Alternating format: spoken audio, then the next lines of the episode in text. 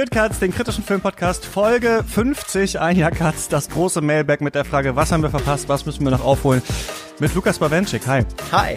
Und ich bin Christian Eichler. Ähm, ja, was ist das für eine, es ist voll der Clusterfuck. Warum ist es Folge 50? Es ist doch noch gar nicht Folge 50. Was ist Mailback? Was machen wir hier eigentlich und so weiter? Diese Folge ist aus unterschiedlichen Gründen entstanden. Und diese Gründe sind erstens, wir reden ja hier, Lukas, du und ich, jeden Monat über Fragen, die uns die Leute schicken im Mailback-Format, das hinter der Paywall ist, wenn man uns mit drei Euro unterstützt. Es gibt aber noch kein Mailback vor der Paywall. Das wollte ich eh immer schon mal machen, deswegen hat sich das angeboten, das zu nehmen. Zweitens, ich wollte noch mal eine Folge machen, wo wir so ein bisschen gucken, wozu gab es keine Katz-Folge in diesem Jahr, ähm, was haben wir vielleicht verpasst, was müsste man noch aufholen bis Ende des Jahres. Ähm, drittens, ich finde cool, wenn das Folge 50 ist und ich habe ja keine Redaktion im Nacken, deswegen kommen einfach jetzt als nächste Folgen einfach dann 48 und 49. Und die Folge zu Sound of Metal, die eigentlich gekommen wäre, ähm, die äh, wer da spricht über diesen Film, das hat sich einfach noch ein bisschen immer erweitert, je länger ich darüber nachgedacht habe. Da geht's ja um einen Drummer, gespielt von Reese Ahmed, der sein Gehör verliert. Und ich war jetzt mit dem ähm, Deutschen Gehörlosenbund und sowas mit Leuten in Verbindung, die meinten, es wäre gut, mit einer Person, eben mit einer gehörlosen Person zu sprechen. Und deswegen gucke ich gerade, dass ich da noch ein gedolmetschtes Interview gerade für reinkriege. Das heißt, das gibt's dann wahrscheinlich nächste Woche, wenn wir das hinbekommen. Deswegen äh, die habe ich, glaube ich, schon zweimal angekündigt, weil haben wir auch nochmal Mank vorgezogen. Also irgendwann reden wir tatsächlich bei Katz über Sound of Metal. Aber das gibt's alles jetzt so ein bisschen in dieser Folge. Ähm, wie geht's dir? Wie ist deine Stimmung? Wir sind in unterschiedlichen Lockdown-Gebieten, glaube ich. Du bist in Baden-Württemberg, ich bin in Sachsen. Wir kriegen ja hier ab 14. 12. in Anführungsstrichen Lockdown. Also nicht so, dass man seine Wohnung nicht mehr verlassen darf, wie das ja mal eine Zeit lang oder fast äh, in Frankreich so war. Aber Schulen zu, Einzelhandel, vieles zu und so weiter. Ich weiß nicht, wie das bei euch ist gerade. Na, wir haben einzelne Städte, die Ausgangssperren haben, also zum Beispiel Mannheim, Leute, die äh, Städte, die bei einem bestimmten Grenzwert liegen, aber insgesamt ist noch nichts passiert. Ja, und wie geht's ähm, dir jetzt so am Ende des Jahres? Was ist das für dich für eine Zeit? Ist das so eine jetzt noch mal viel nachholen, Listen machen? Du hast deine Liste glaube ich schon abgegeben oder bei Kinozeit oder wo war das? Äh, beim beim Filmdienst habe ich definitiv meine Liste schon abgegeben. Bei Kinozeit weiß ich noch nicht, wie das da dieses Jahr gehandhabt wird. Aber ja, das ist sicher ein Teil davon, vieles nachholen. Aber andererseits ist es auch gerade ein komisches in der Luft hängen mit sehr vielen Sachen. Also es ist ja auch einfach nicht viel, was jetzt in die Kinos kommt oder was noch über die Streamingdienste erscheint und so. Das heißt, es ist so ein bisschen der filmisch luftleere Raum, was gerade passiert. Aber für diese Sendung hier bin ich natürlich jetzt ein bisschen unsicherer als sonst, weil wir nicht mehr hinter der Paywall sind und jetzt äh, ja, es hat das alles Konsequenzen, was ich sage. Das wird vielleicht sogar gehört. Das heißt, ich darf nur noch halb so viele Leute wüst beschimpfen und muss mich vielleicht bei manchen Formulierungen so ein bisschen zurückhalten. Das, äh, das tut mir natürlich sehr weh, aber ich werde das Nötigste probieren. Wenn ihr diese wüsten Beschimpfungen hören wollt, dann könnt ihr Katz für drei Euro unterstützen. Dann Scheiße, bei der nächsten Mailback-Folge muss ich jetzt viel schimpfen, damit sich das nicht nur als leeres, ja. als leeres Versprechen irgendwie herausstellt. Ja, auf jeden Fall. Ich hatte dieses Jahr auch das Gefühl, äh, noch stärker als im letzten Jahr, ähm, weil zwei Sachen dazugekommen sind. Einmal, dass wir die Special-Folgen machen und ich deswegen sehr, sehr viele Klassiker äh, gucke, plus, dass ich auch in Venedig war in diesem Jahr, wo ich ja vorher noch nicht war, sondern nur auf der Berlinale. Das bedeutet, dass ich in diesem Jahr viel mehr Filme gesehen habe als im letzten Jahr. Ich weiß nicht, was im letzten Jahr waren das so 100 noch was oder sowas. Jetzt sind es 230 oder sowas bin ich jetzt. Aber es sind ganz wenig Filme aus 2020 Deutschlandstart. Also ich habe ja. viel gesehen, was erst nächstes Jahr hier irgendwie rauskommt. Nomadland zum Beispiel. Auch untypischerweise natürlich viele Sachen, die wir auf der Berlinale gesehen haben, die auch jetzt alle schon rausgekommen wären, aber durch Covid-19 und die Kinoschließung ähm, äh, zu sind. Also viel gesehen, was erst noch kommen wird und dann ganz viel gesehen, was halt gar keine Relevanz hat für dieses Jahr. Plus die Kinos waren ja auch so lange zu, also vieles kam ja auch gar nicht so. Deswegen finde ich, ist es diesmal noch mal schwieriger, so eine Top-Liste zu machen oder zu überlegen, worüber sprechen wir in unserer Jahresendfolge dann tatsächlich am Ende. Ja, man ist so dazwischen irgendwie so. Man hat viel gesehen aus der Zukunft, aber gar nicht so viel ähm, es gab gar nicht so viel vielleicht auch 2020. Ja, es ist auch komisch. Ich habe das Gefühl, die meisten Filme aus 2020 habe ich 2019 auf Festivals gesehen und die verschieben sich dann ja logischerweise so um ein Jahr. Aber es ist so vieles ausgefallen oder an andere Orte gewandert oder ja, darüber werden wir gleich noch sprechen, über Streamingdienste gekommen und so. Ich habe auch das Gefühl, so das meiste an tatsächlichen 2020 Releases habe ich auch so in den letzten Wochen beim hektischen und gestaffelten Nachholen irgendwie gesehen, was nicht die beste Erfahrung, nicht der beste Kontext ist, aber das ist natürlich in der Hinsicht ganz nett, dass man sich dann so ein bisschen wie einer von diesen US-Kritikern fühlt, die dann immer mit ihren Bergen von Screenern mhm. am Ende des Jahres da rumhantieren und so, nur ohne dass man eben Berge von von coolen Screenern hat, sondern man hat dann äh, ein paar halt irgendwie zugeschickt bekommen. Naja. Ja, was auch noch, noch nicht so stark aus den USA rüber halt, ist jetzt aber nur mein Gefühl, ist halt diese beginnende Oscar-Saison, ne? Also ist ja normalerweise noch mal so, also es kommt ja immer drauf an, manchmal werden ja auch Sachen aus dem Frühjahr nominiert und so weiter und so fort, aber da die Oscars ja jetzt auch im April erst stattfinden und hat man, habe ich jetzt nicht so stark dieses Gefühl, im Februar kommen diese ganzen Filme dann bei uns oder sowas und in den USA haben die mhm. die schon gesehen. So, da weiß ich gar nicht, wie genau der Release-Schedule dafür die ist und so weiter. Also sowas wie Nomadland zum Beispiel sollte ja, glaube ich, eigentlich auch im Dezember äh, rauskommen und ist dann jetzt äh, auch verschoben auf den Januar, aber da werden wahrscheinlich gar keine Kinos auf sein. Also das kommt auch noch mal so ein bisschen dazu, ja. Ja, ich glaube, da verhalten sich jetzt auch alle relativ bedeckt. Man will ja nicht der sein, der jetzt irgendwie den fünften Vorstoß macht, der dann wieder scheitert. Also ich mhm. kenne einige Filme, die ja nun wirklich viermal, fünfmal, sechsmal verschoben worden sind. Und ich glaube, irgendwann kommt man sich dann auch doof vor, wenn man zum x-ten Mal nach dem Football getreten jetzt hat und der aber. wieder weggezogen worden ist. Und, und ich, ich glaube, deshalb ist jetzt auch so eine, ja, diesmal, diesmal aber. Nein, ich glaube, es ist einfach so ein Grundgefühl von Verunsicherung. Man weiß nicht, was ist im Januar, was ist im Februar wahrscheinlich ist da nicht viel. Also auch, dass die Berlinale immer noch behauptet, sie würde da stattfinden, halte ich für wagemutig. Aber äh, ja gut, wir können da auch eben nicht viel zu sagen. Auch wir sind da ja nur ratend, sehend. Wir sind keine Hellseher. Nee, das stimmt. Und äh, irgendein Verleiher hat in so, in so, in so einer Mail, glaube ich, geschrieben, äh, Erscheinungsdatum Doppelpunkt irgendwann, wenn die Kinos wieder auf sind, ja. so, hat man auch keinen Bock mehr gehabt, da sich irgendwas zu überlegen. Und ich sehe das auch wie du. Also ich war ja in Venedig, da war ja alles mit Masken und zwar draußen und sowas. Und man hatte so das Gefühl von, ah, okay, die Festivalkultur kommt irgendwie zurück und sowas. Aber es war alles vor der zweiten Welle. Und jetzt denke ich auch so Mitte Februar sollen wir da in Berlin in so ey, diesen engen Räumen da sein und da auf ein Filmfestival gehen. Ich weiß gar nicht, ob Mitte Februar das Land überhaupt auf ist, dass internationale Kritikerinnen und Kritiker überhaupt herkommen mhm. können. Ja, wir wissen das alle nicht, aber da würde ich auch mal ein großes Fragezeichen dran setzen, ob die Berlinale wirklich stattfindet. Wäre natürlich cool, wenn es irgendwie äh, mhm. geht oder wenn man einen Teil davon online machen kann oder so, aber ähm, das ist nochmal ein anderes Setting als im Sommer ja, draußen auf einer Insel es wäre natürlich nett, wenn die sich diesmal dann nicht äh, Redakteure von großen äh, deutschlandweit erscheinenden Zeitungen sich auf meine Jacke setzen, um die den Platz wegzuschnappen. Das äh, würde durch die Regelungen, die dann entstehen, zumindest verhindert werden. Das wäre ein Vorteil. Ja, hinter der Paywall hättest du jetzt gesagt, wer das war. So, das, soll auch, das soll auch eine Folge sein, die so ein bisschen feiert, dass es ein Jahr Cuts gibt. Da sind wir vielleicht jetzt so eine, eine Woche, anderthalb vielleicht zu früh mit dran, aber ähm, das ist ja so, dass der Podcast vorher Shots hieß und bei Detector FM gelaufen ist und vor so ungefähr einem Jahr war dann so klar, dass das bei Detector FM aufhören würde. Und dann ist tatsächlich ja so, dass ich wirklich relativ kurzfristig, also in so drei, vier Tagen, überlegt habe, wie kann man das selber machen, die Steady-Seite gemacht habe, mit den Unterstützungsmöglichkeiten und so weiter, äh, dann auf Twitter ein Thread gemacht habe und so nochmal alle getaggt habe, die zu Gast waren und sowas. Ähm, das war ja sowieso super cool, dass überhaupt das bei Detektor FM als Shots überhaupt losgehen konnte, dass man es überhaupt machen konnte, dass wir da so viele Möglichkeiten bekommen haben und sowas. Und trotzdem war das halt super überwältigend, wie das dieses Jahr dann doch abgegangen ist. Also der, das erste Coole war halt, dass man wieder auf die Berlinale konnte, ne? also dass ich da akkreditiert wurde ohne einen großen Sender oder irgendwas im Hintergrund. Dann, dass Venedig tatsächlich auch geklappt hat. Kann, hätte vielleicht sogar auch geklappt, ne, wenn das ähm, nicht ausgefallen wäre und so weiter. Also das war cool.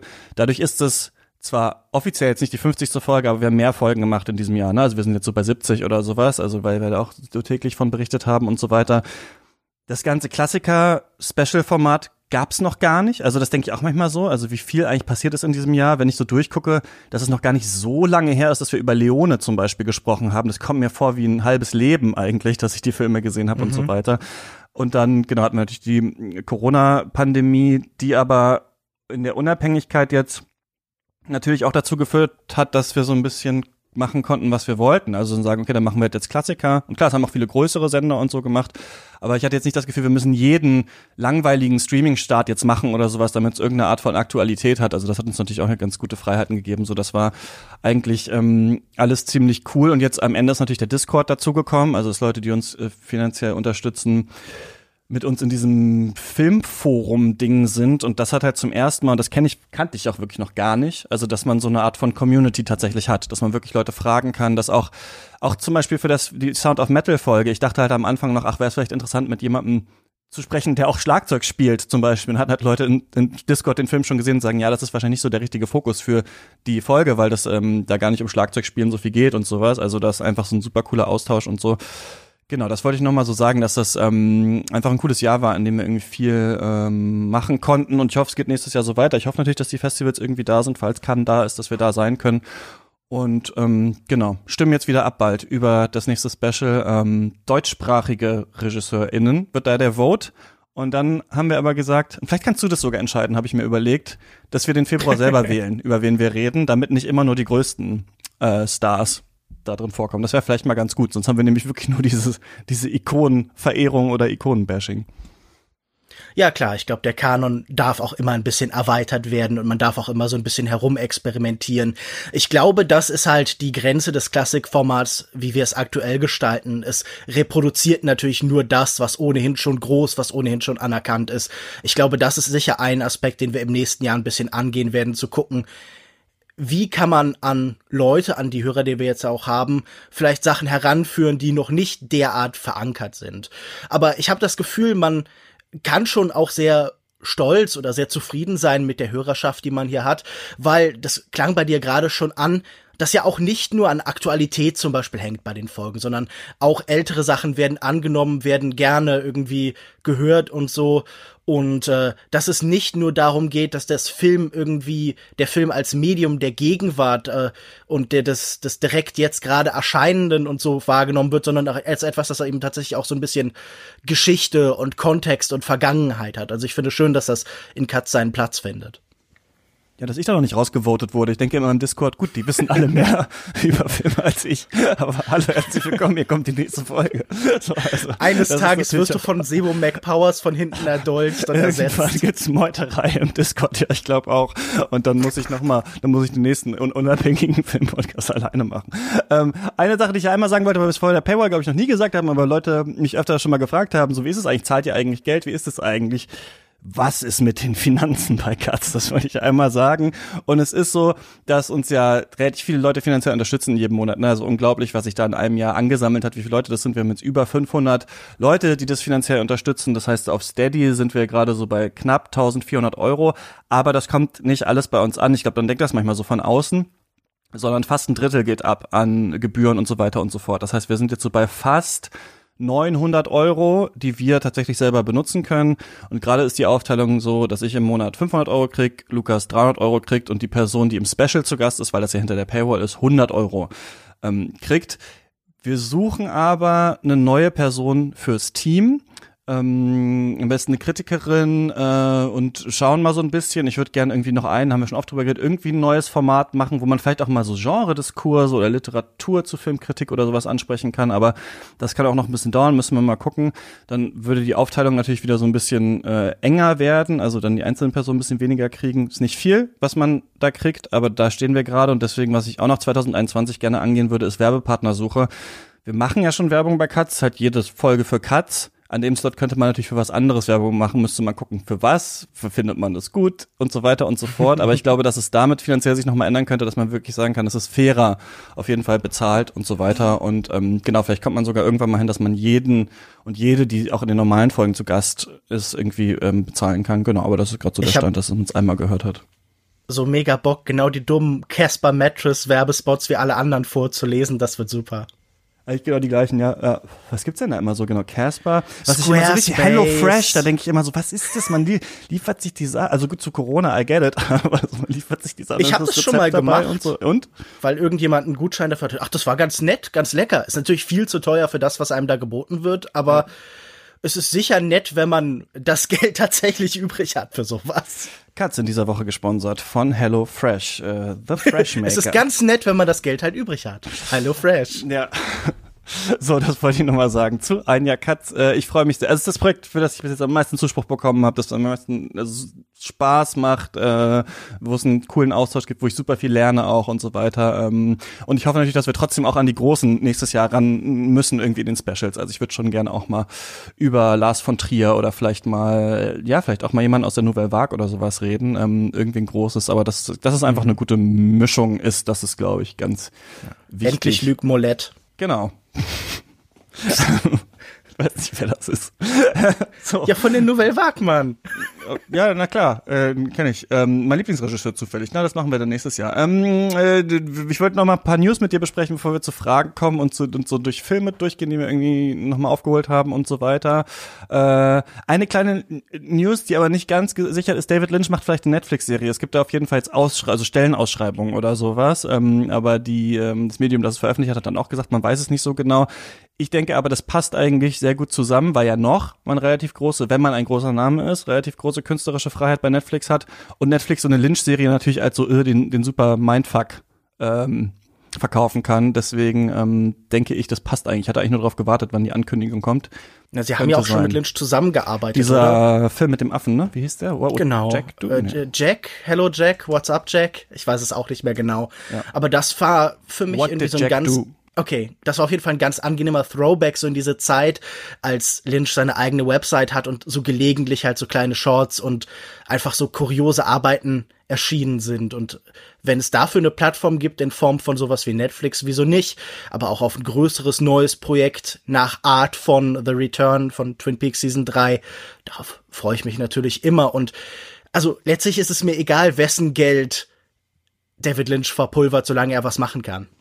Solange da was bei rauskommt, was gut ist. Ähm, lass uns bei Streaming bleiben. Ich glaube, die größte Nachricht, die so in den letzten Wochen, Tagen gab, war, dass Warner entschieden hat, ihr komplettes Film-Line-Up, also 17 Filme ähm, 2021 zeitgleich ins Kino und digital zu bringen. Ähm, wenn ich noch richtig im Kopf habe, ist es so, dass die einen Monat zum Start auf HBO Max sein werden, ohne dass man da extra was zahlen muss. Also es ist also natürlich die äh, Abogebühr, die es gibt, aber es ist nicht so wie bei Mulan zum Beispiel, da war es ja so, dass man irgendwie 22 Euro nochmal extra zahlen musste zur Disney Plus Gebühr. Das ist bei Warner diesmal nicht so. Erst war das ja nur Klar, dass sie das bei Wonder Woman versuchen wollten, aber sie haben jetzt angekündigt, sie machen das jetzt ähm, im kompletten Jahr ähm, 2021. Dann fliegt der Film aber wieder raus nach einem Monat bei HBO Max.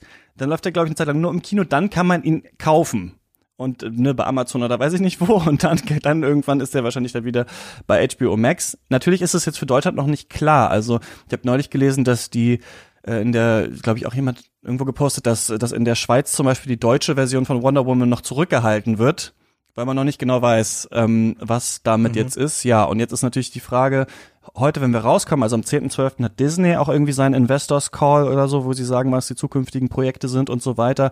Da ist auch schon klar, dass manche von diesen Disney-Filmen halt einfach direkt auf Disney Plus ähm, kommen, aber sie haben noch nicht angekündigt, sie machen das jetzt auch bei allen Filmen. So könnte natürlich so sein. Ähm, aber das ist schon so eine tektonische Verschiebung, oder Lukas? Stirbt das Kino? Das Kino wurde oft tot gesagt, stirbt es, stirbt es 2021? Ihre Prognose?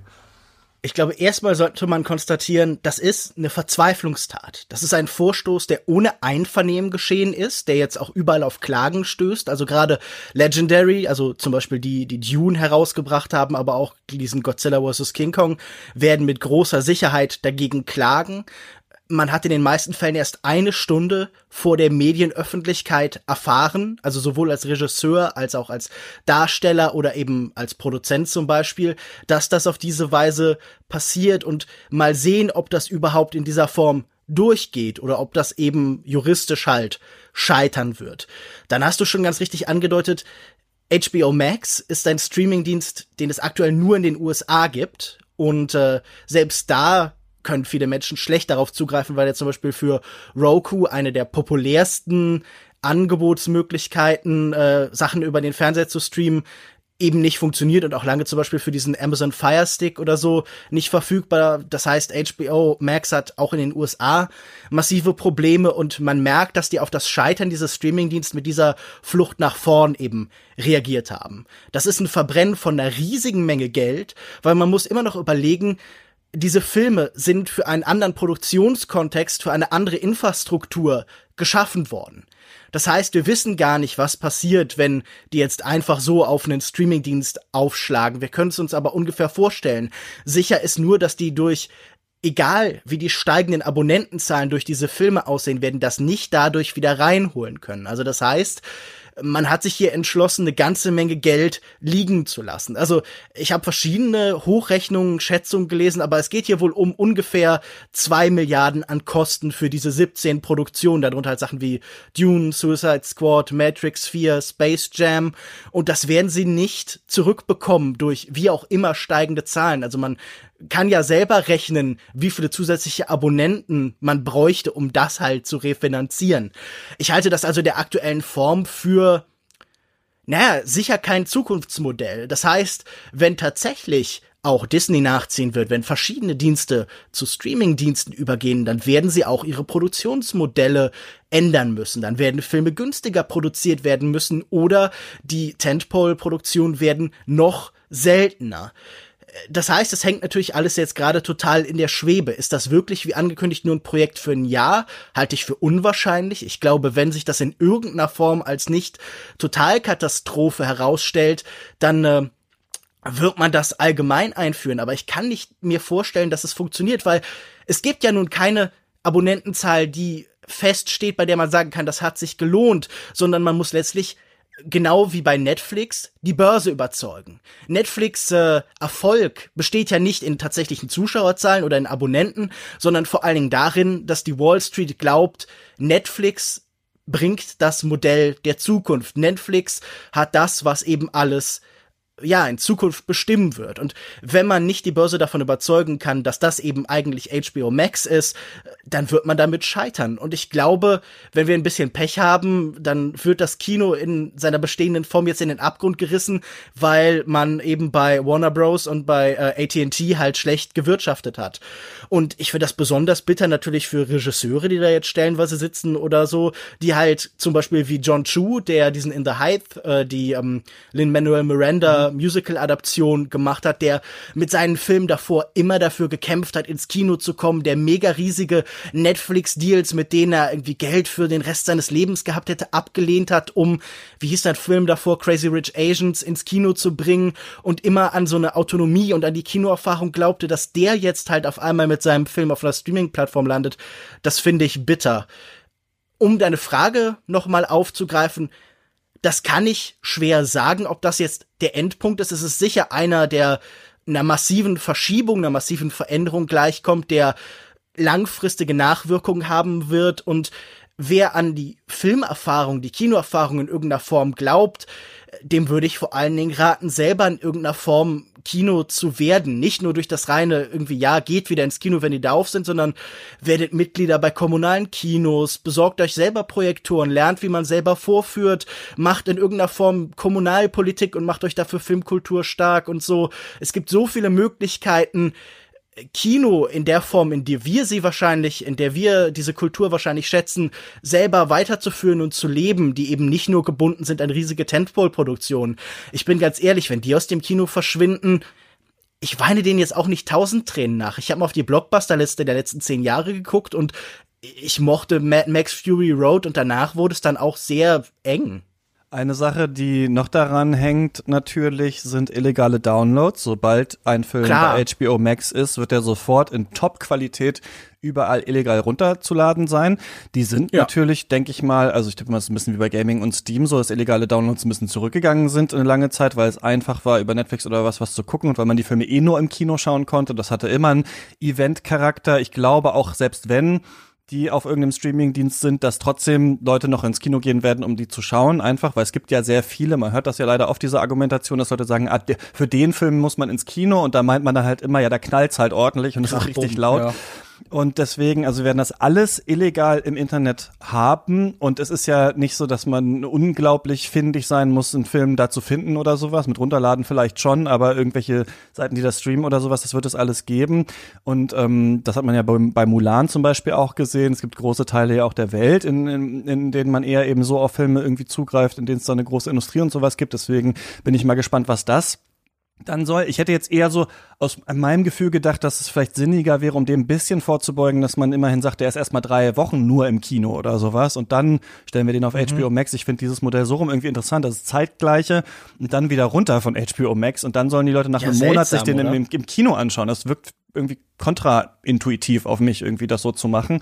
Ähm, aber das werden wir dann, dann sehen und gerade in Deutschland, wenn es dann halt hier heißt, äh, ihr könnt ihn nicht mal auf HBO Max oder irgendwo gucken, sondern hier müsst ihr ins Kino, aber der ist schon online irgendwo, dann weiß ich halt nicht, äh, so wie das dann ist, ob die, wie nehmen die Leute das an, wie läuft das und so weiter. Es scheint mir, genauso wie auch, auch eine Gaming-Sache bei Microsoft mit dem Game Pass, wo man ja Spiele auch in so einem Abo-Modell bekommt, Flucht nach vorne, so eine krasse Investition in die Zukunft, dass sie wahrscheinlich denken, okay, fuck, damit kriegen wir vielleicht HBO Max noch irgendwo etabliert, aber wir werden ja wahrscheinlich nicht in der Zukunft, also wir sind ja bei Spotify gerade. Ich sehe eigentlich keine Zukunft, in der wir sechs Streaming-Dienste haben, die alle gut laufen. Also irgendwann wird sich das kannibalisieren und es wird ein paar geben, wenige, die da noch da sind, vielleicht Netflix und Disney Plus oder sowas.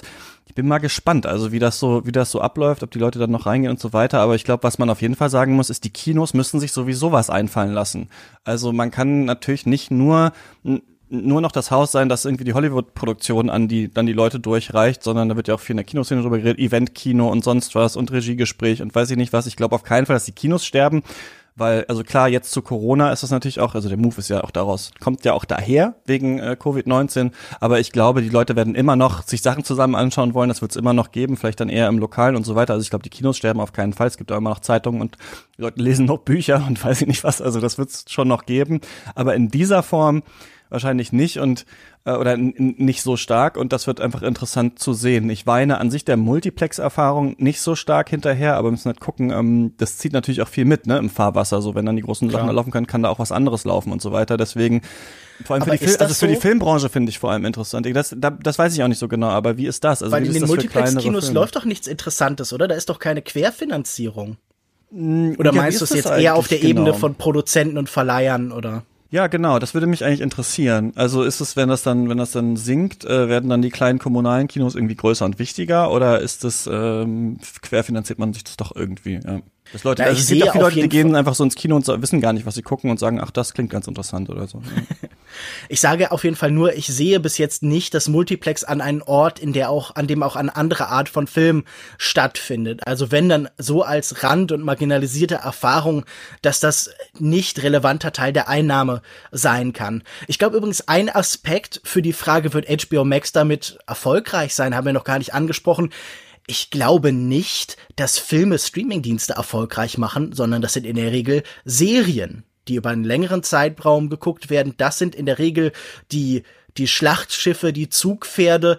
Es gab bis jetzt, glaube ich, keinen Fall, wo irgendwie Filme massiv Leute zu Streamingdiensten gebracht haben, sondern äh, das ist ja auch oft was Langfristiges. Wenn man sich so anguckt, was bei Netflix erfolgreich ist, dann sind das ja auch oft so Sachen wie Friends oder so alte Sachen.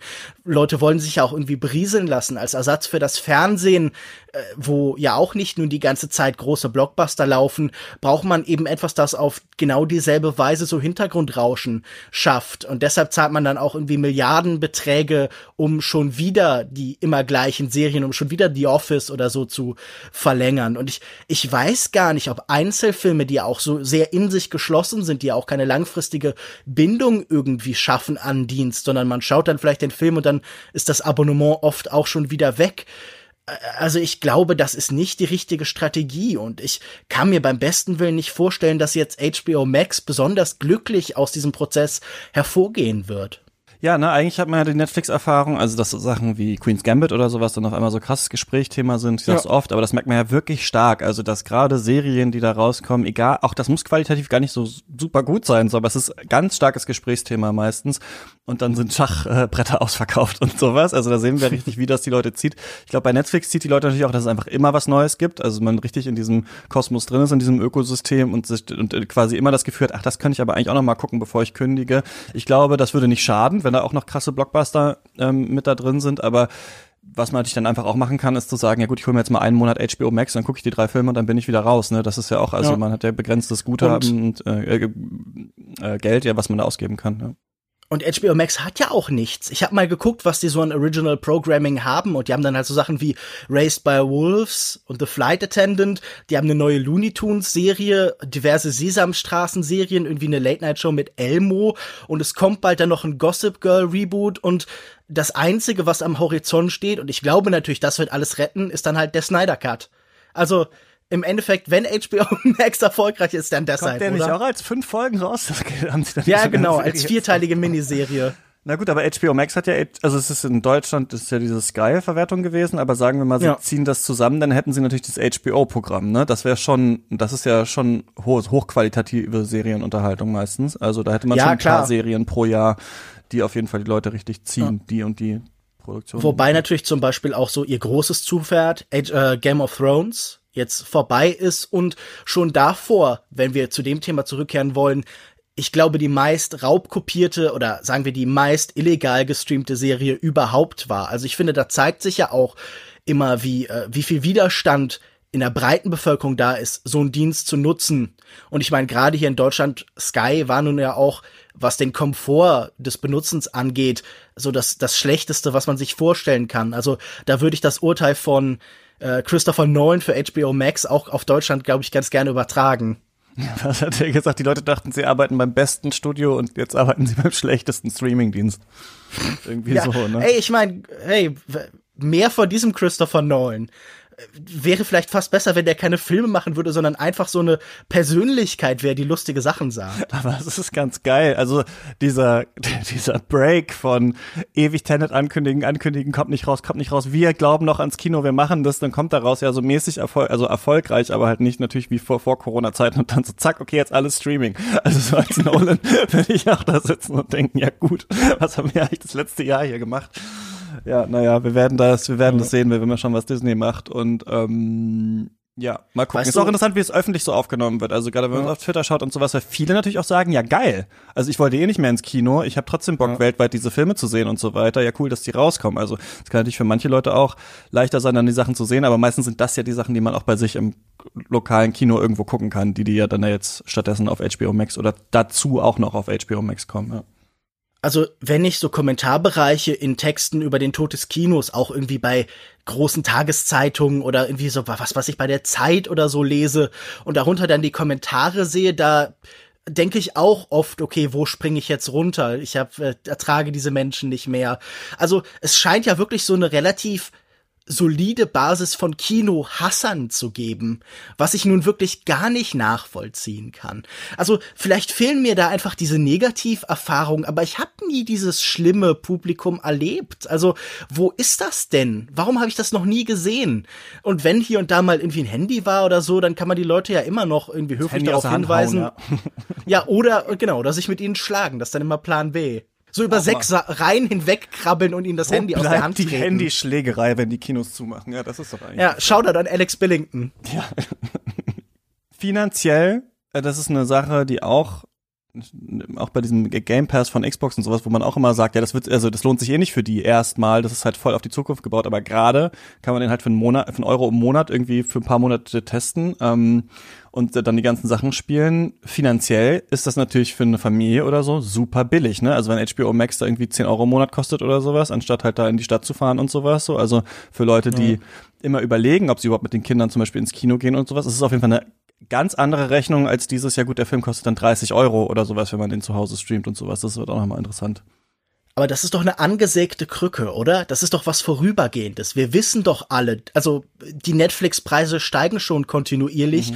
All diese Streaming-Dienste warten halt darauf, dass sie alle Konkurrenten beseitigt haben, um dann ja alles, was sie davor zurückgehalten haben an Kundenunfreundlichkeit, auf uns niederprasseln zu lassen. Also ich glaube, da wägt man sich in einer falschen Sicherheit, die eben nur temporär existiert, solange man eben erobert werden will.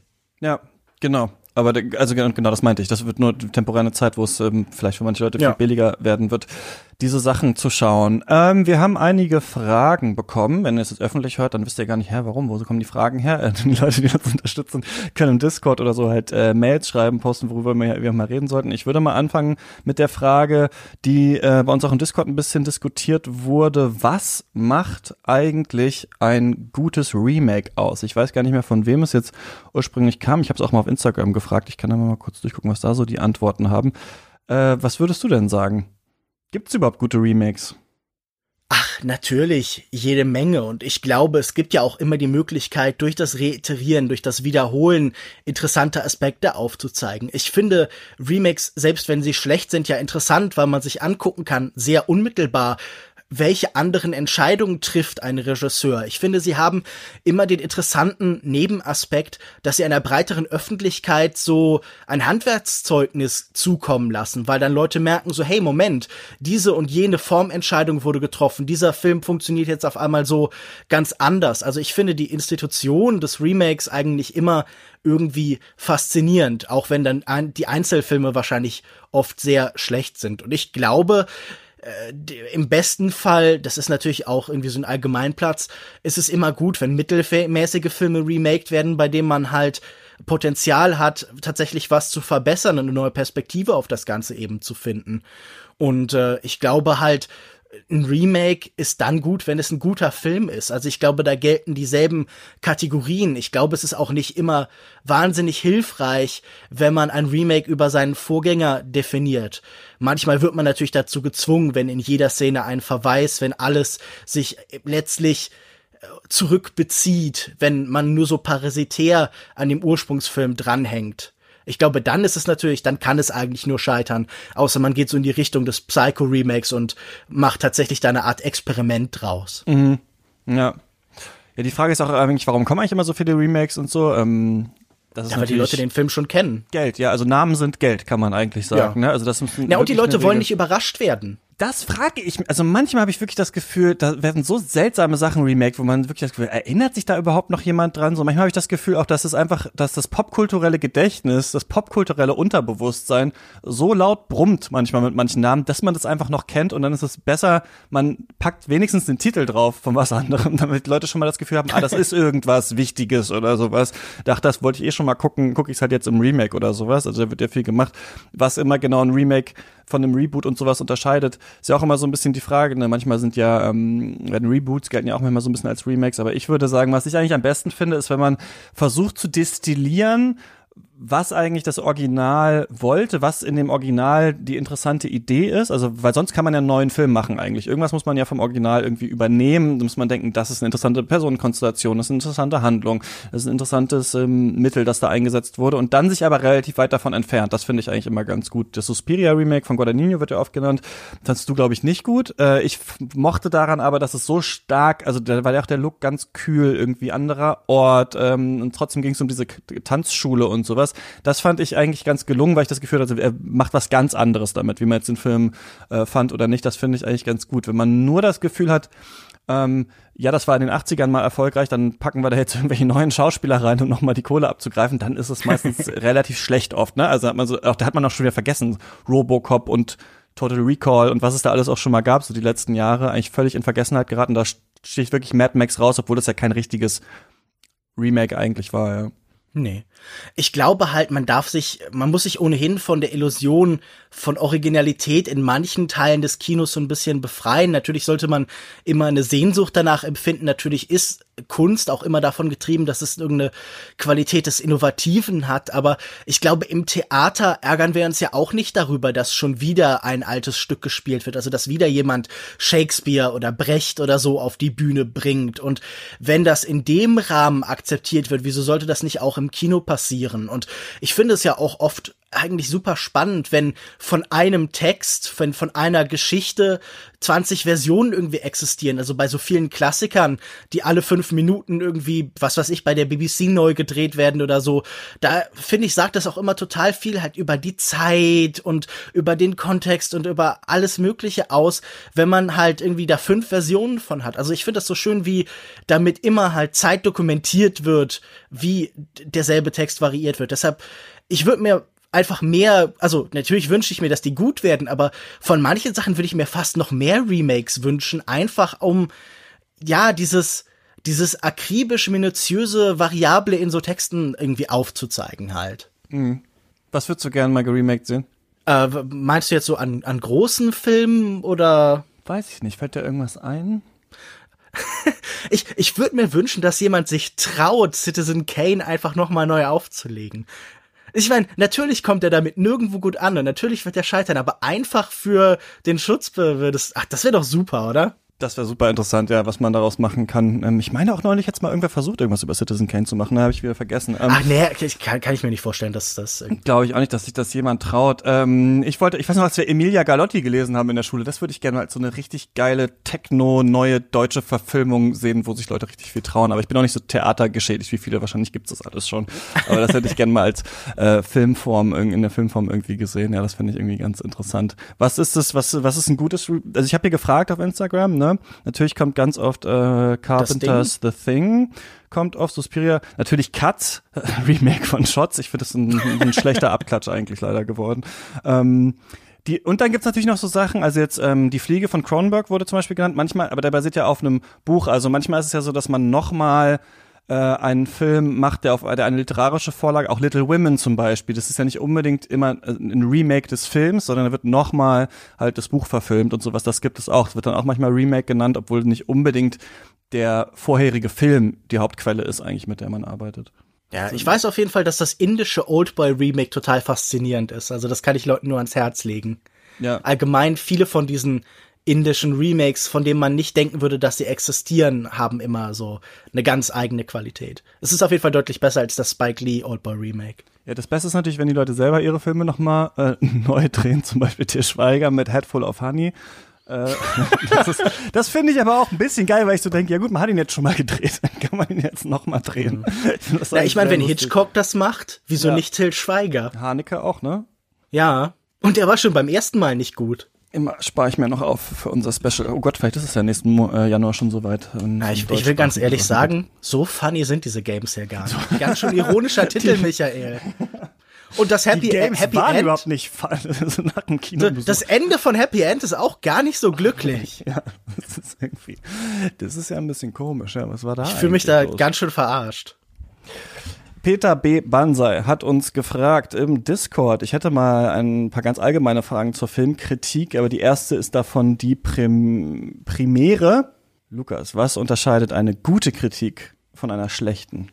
Ja, ich finde das eine interessante Frage insofern, dass das jetzt eine sehr lange Antwort eigentlich bräuchte, um das irgendwie abschließend zu beantworten.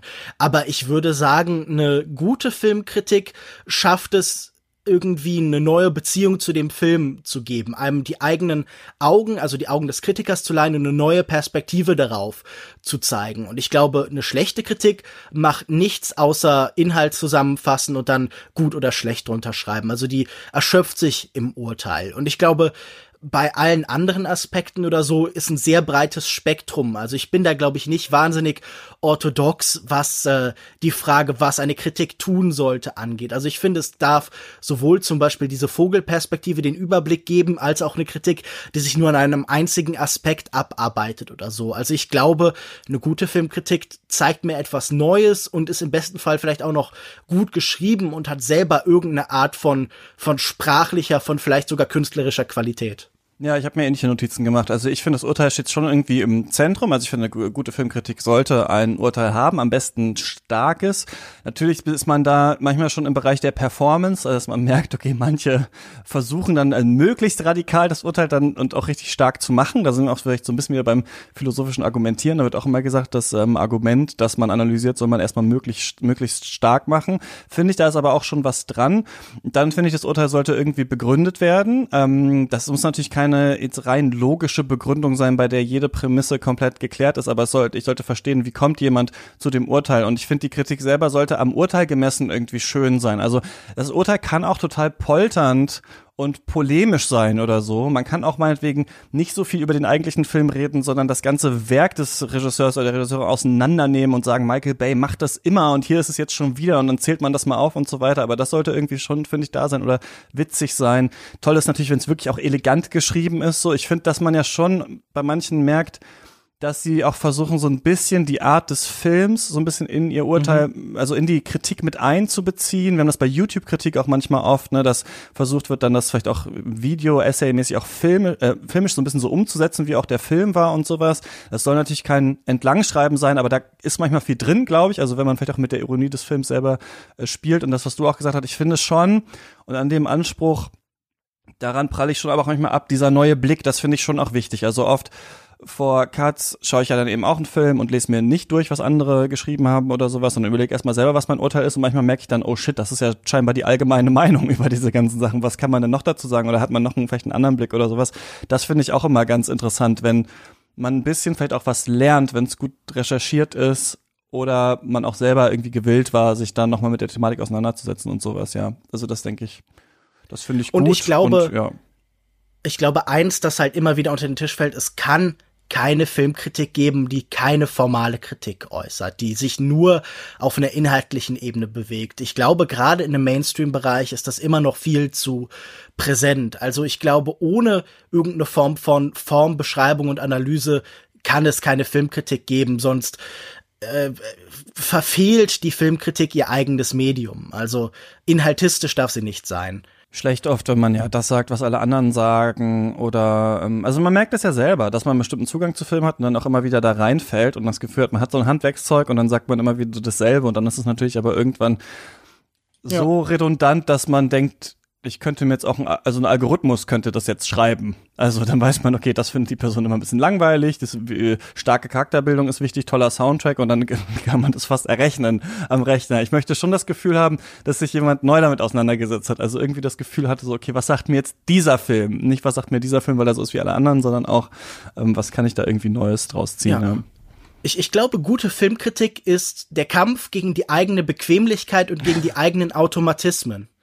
Also ich glaube wirklich, das gute Filmkritik ist sich immer wieder herausfordern und zu gucken, was ist der Winkel, den ich hier drauf finde, der nur von mir kommen kann, ohne sich dabei irgendwie zu verstellen. Also ich glaube, Filmkritik ist deshalb auch irgendwie immer auf eine komische Weise so nach Facetten von sich selbst oder von seinem intellektuellen Weltbild zu suchen, die man halt sonst nicht so findet. Ich, ich, ich finde das halt so am allerfrustrierendsten, wenn ich bei einem Kritiker eigentlich immer schon weiß, was er zu jedem Film denkt. Also es, es gab letztens, äh, der kanadische Kritiker Will Sloan hat irgendwie so Sternebewertungen für Roger Ebert nach seinem Tod vergeben. Was hätte Roger Ebert diesem und jedem Film gegeben? Und ich habe diese Liste bin ich durchgegangen. Er hat einmal für Mainstream, einmal für Arthouse Sachen so der letzten zehn Jahre oder so gemacht.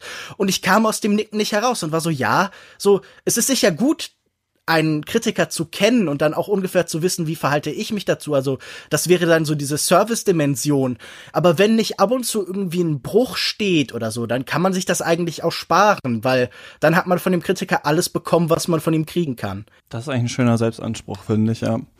Ähm, eine andere Frage, die eine sehr große Frage ist, die im Discord so ein bisschen aufkam, die ich trotzdem nochmal ansprechen würde mit dir, bevor wir zu so den Filmen äh, gehen in dieser Folge war, es gab eine lange, längere Diskussion bei uns im Discord, wie hängen eigentlich Filmkritik und Moral zusammen? Also inwiefern trifft man moralische Urteile in der Filmkritik? Äh, wo sagen Kritiker, das ist jetzt unmoralisch? Ähm, wann kommt die Moral? Wann, wann fängt diese Analyse an und so weiter? Es gibt dazu ja auch äh, Texte aus der Filmkritik, aber es ist so, so eine Sache, bei der ich das Gefühl habe, die ist gar nicht so viel diskutiert heutzutage. Also ich habe das Gefühl, es gibt viele Kritiker und Kritikerinnen, mhm. die auch moralische Urteile treffen.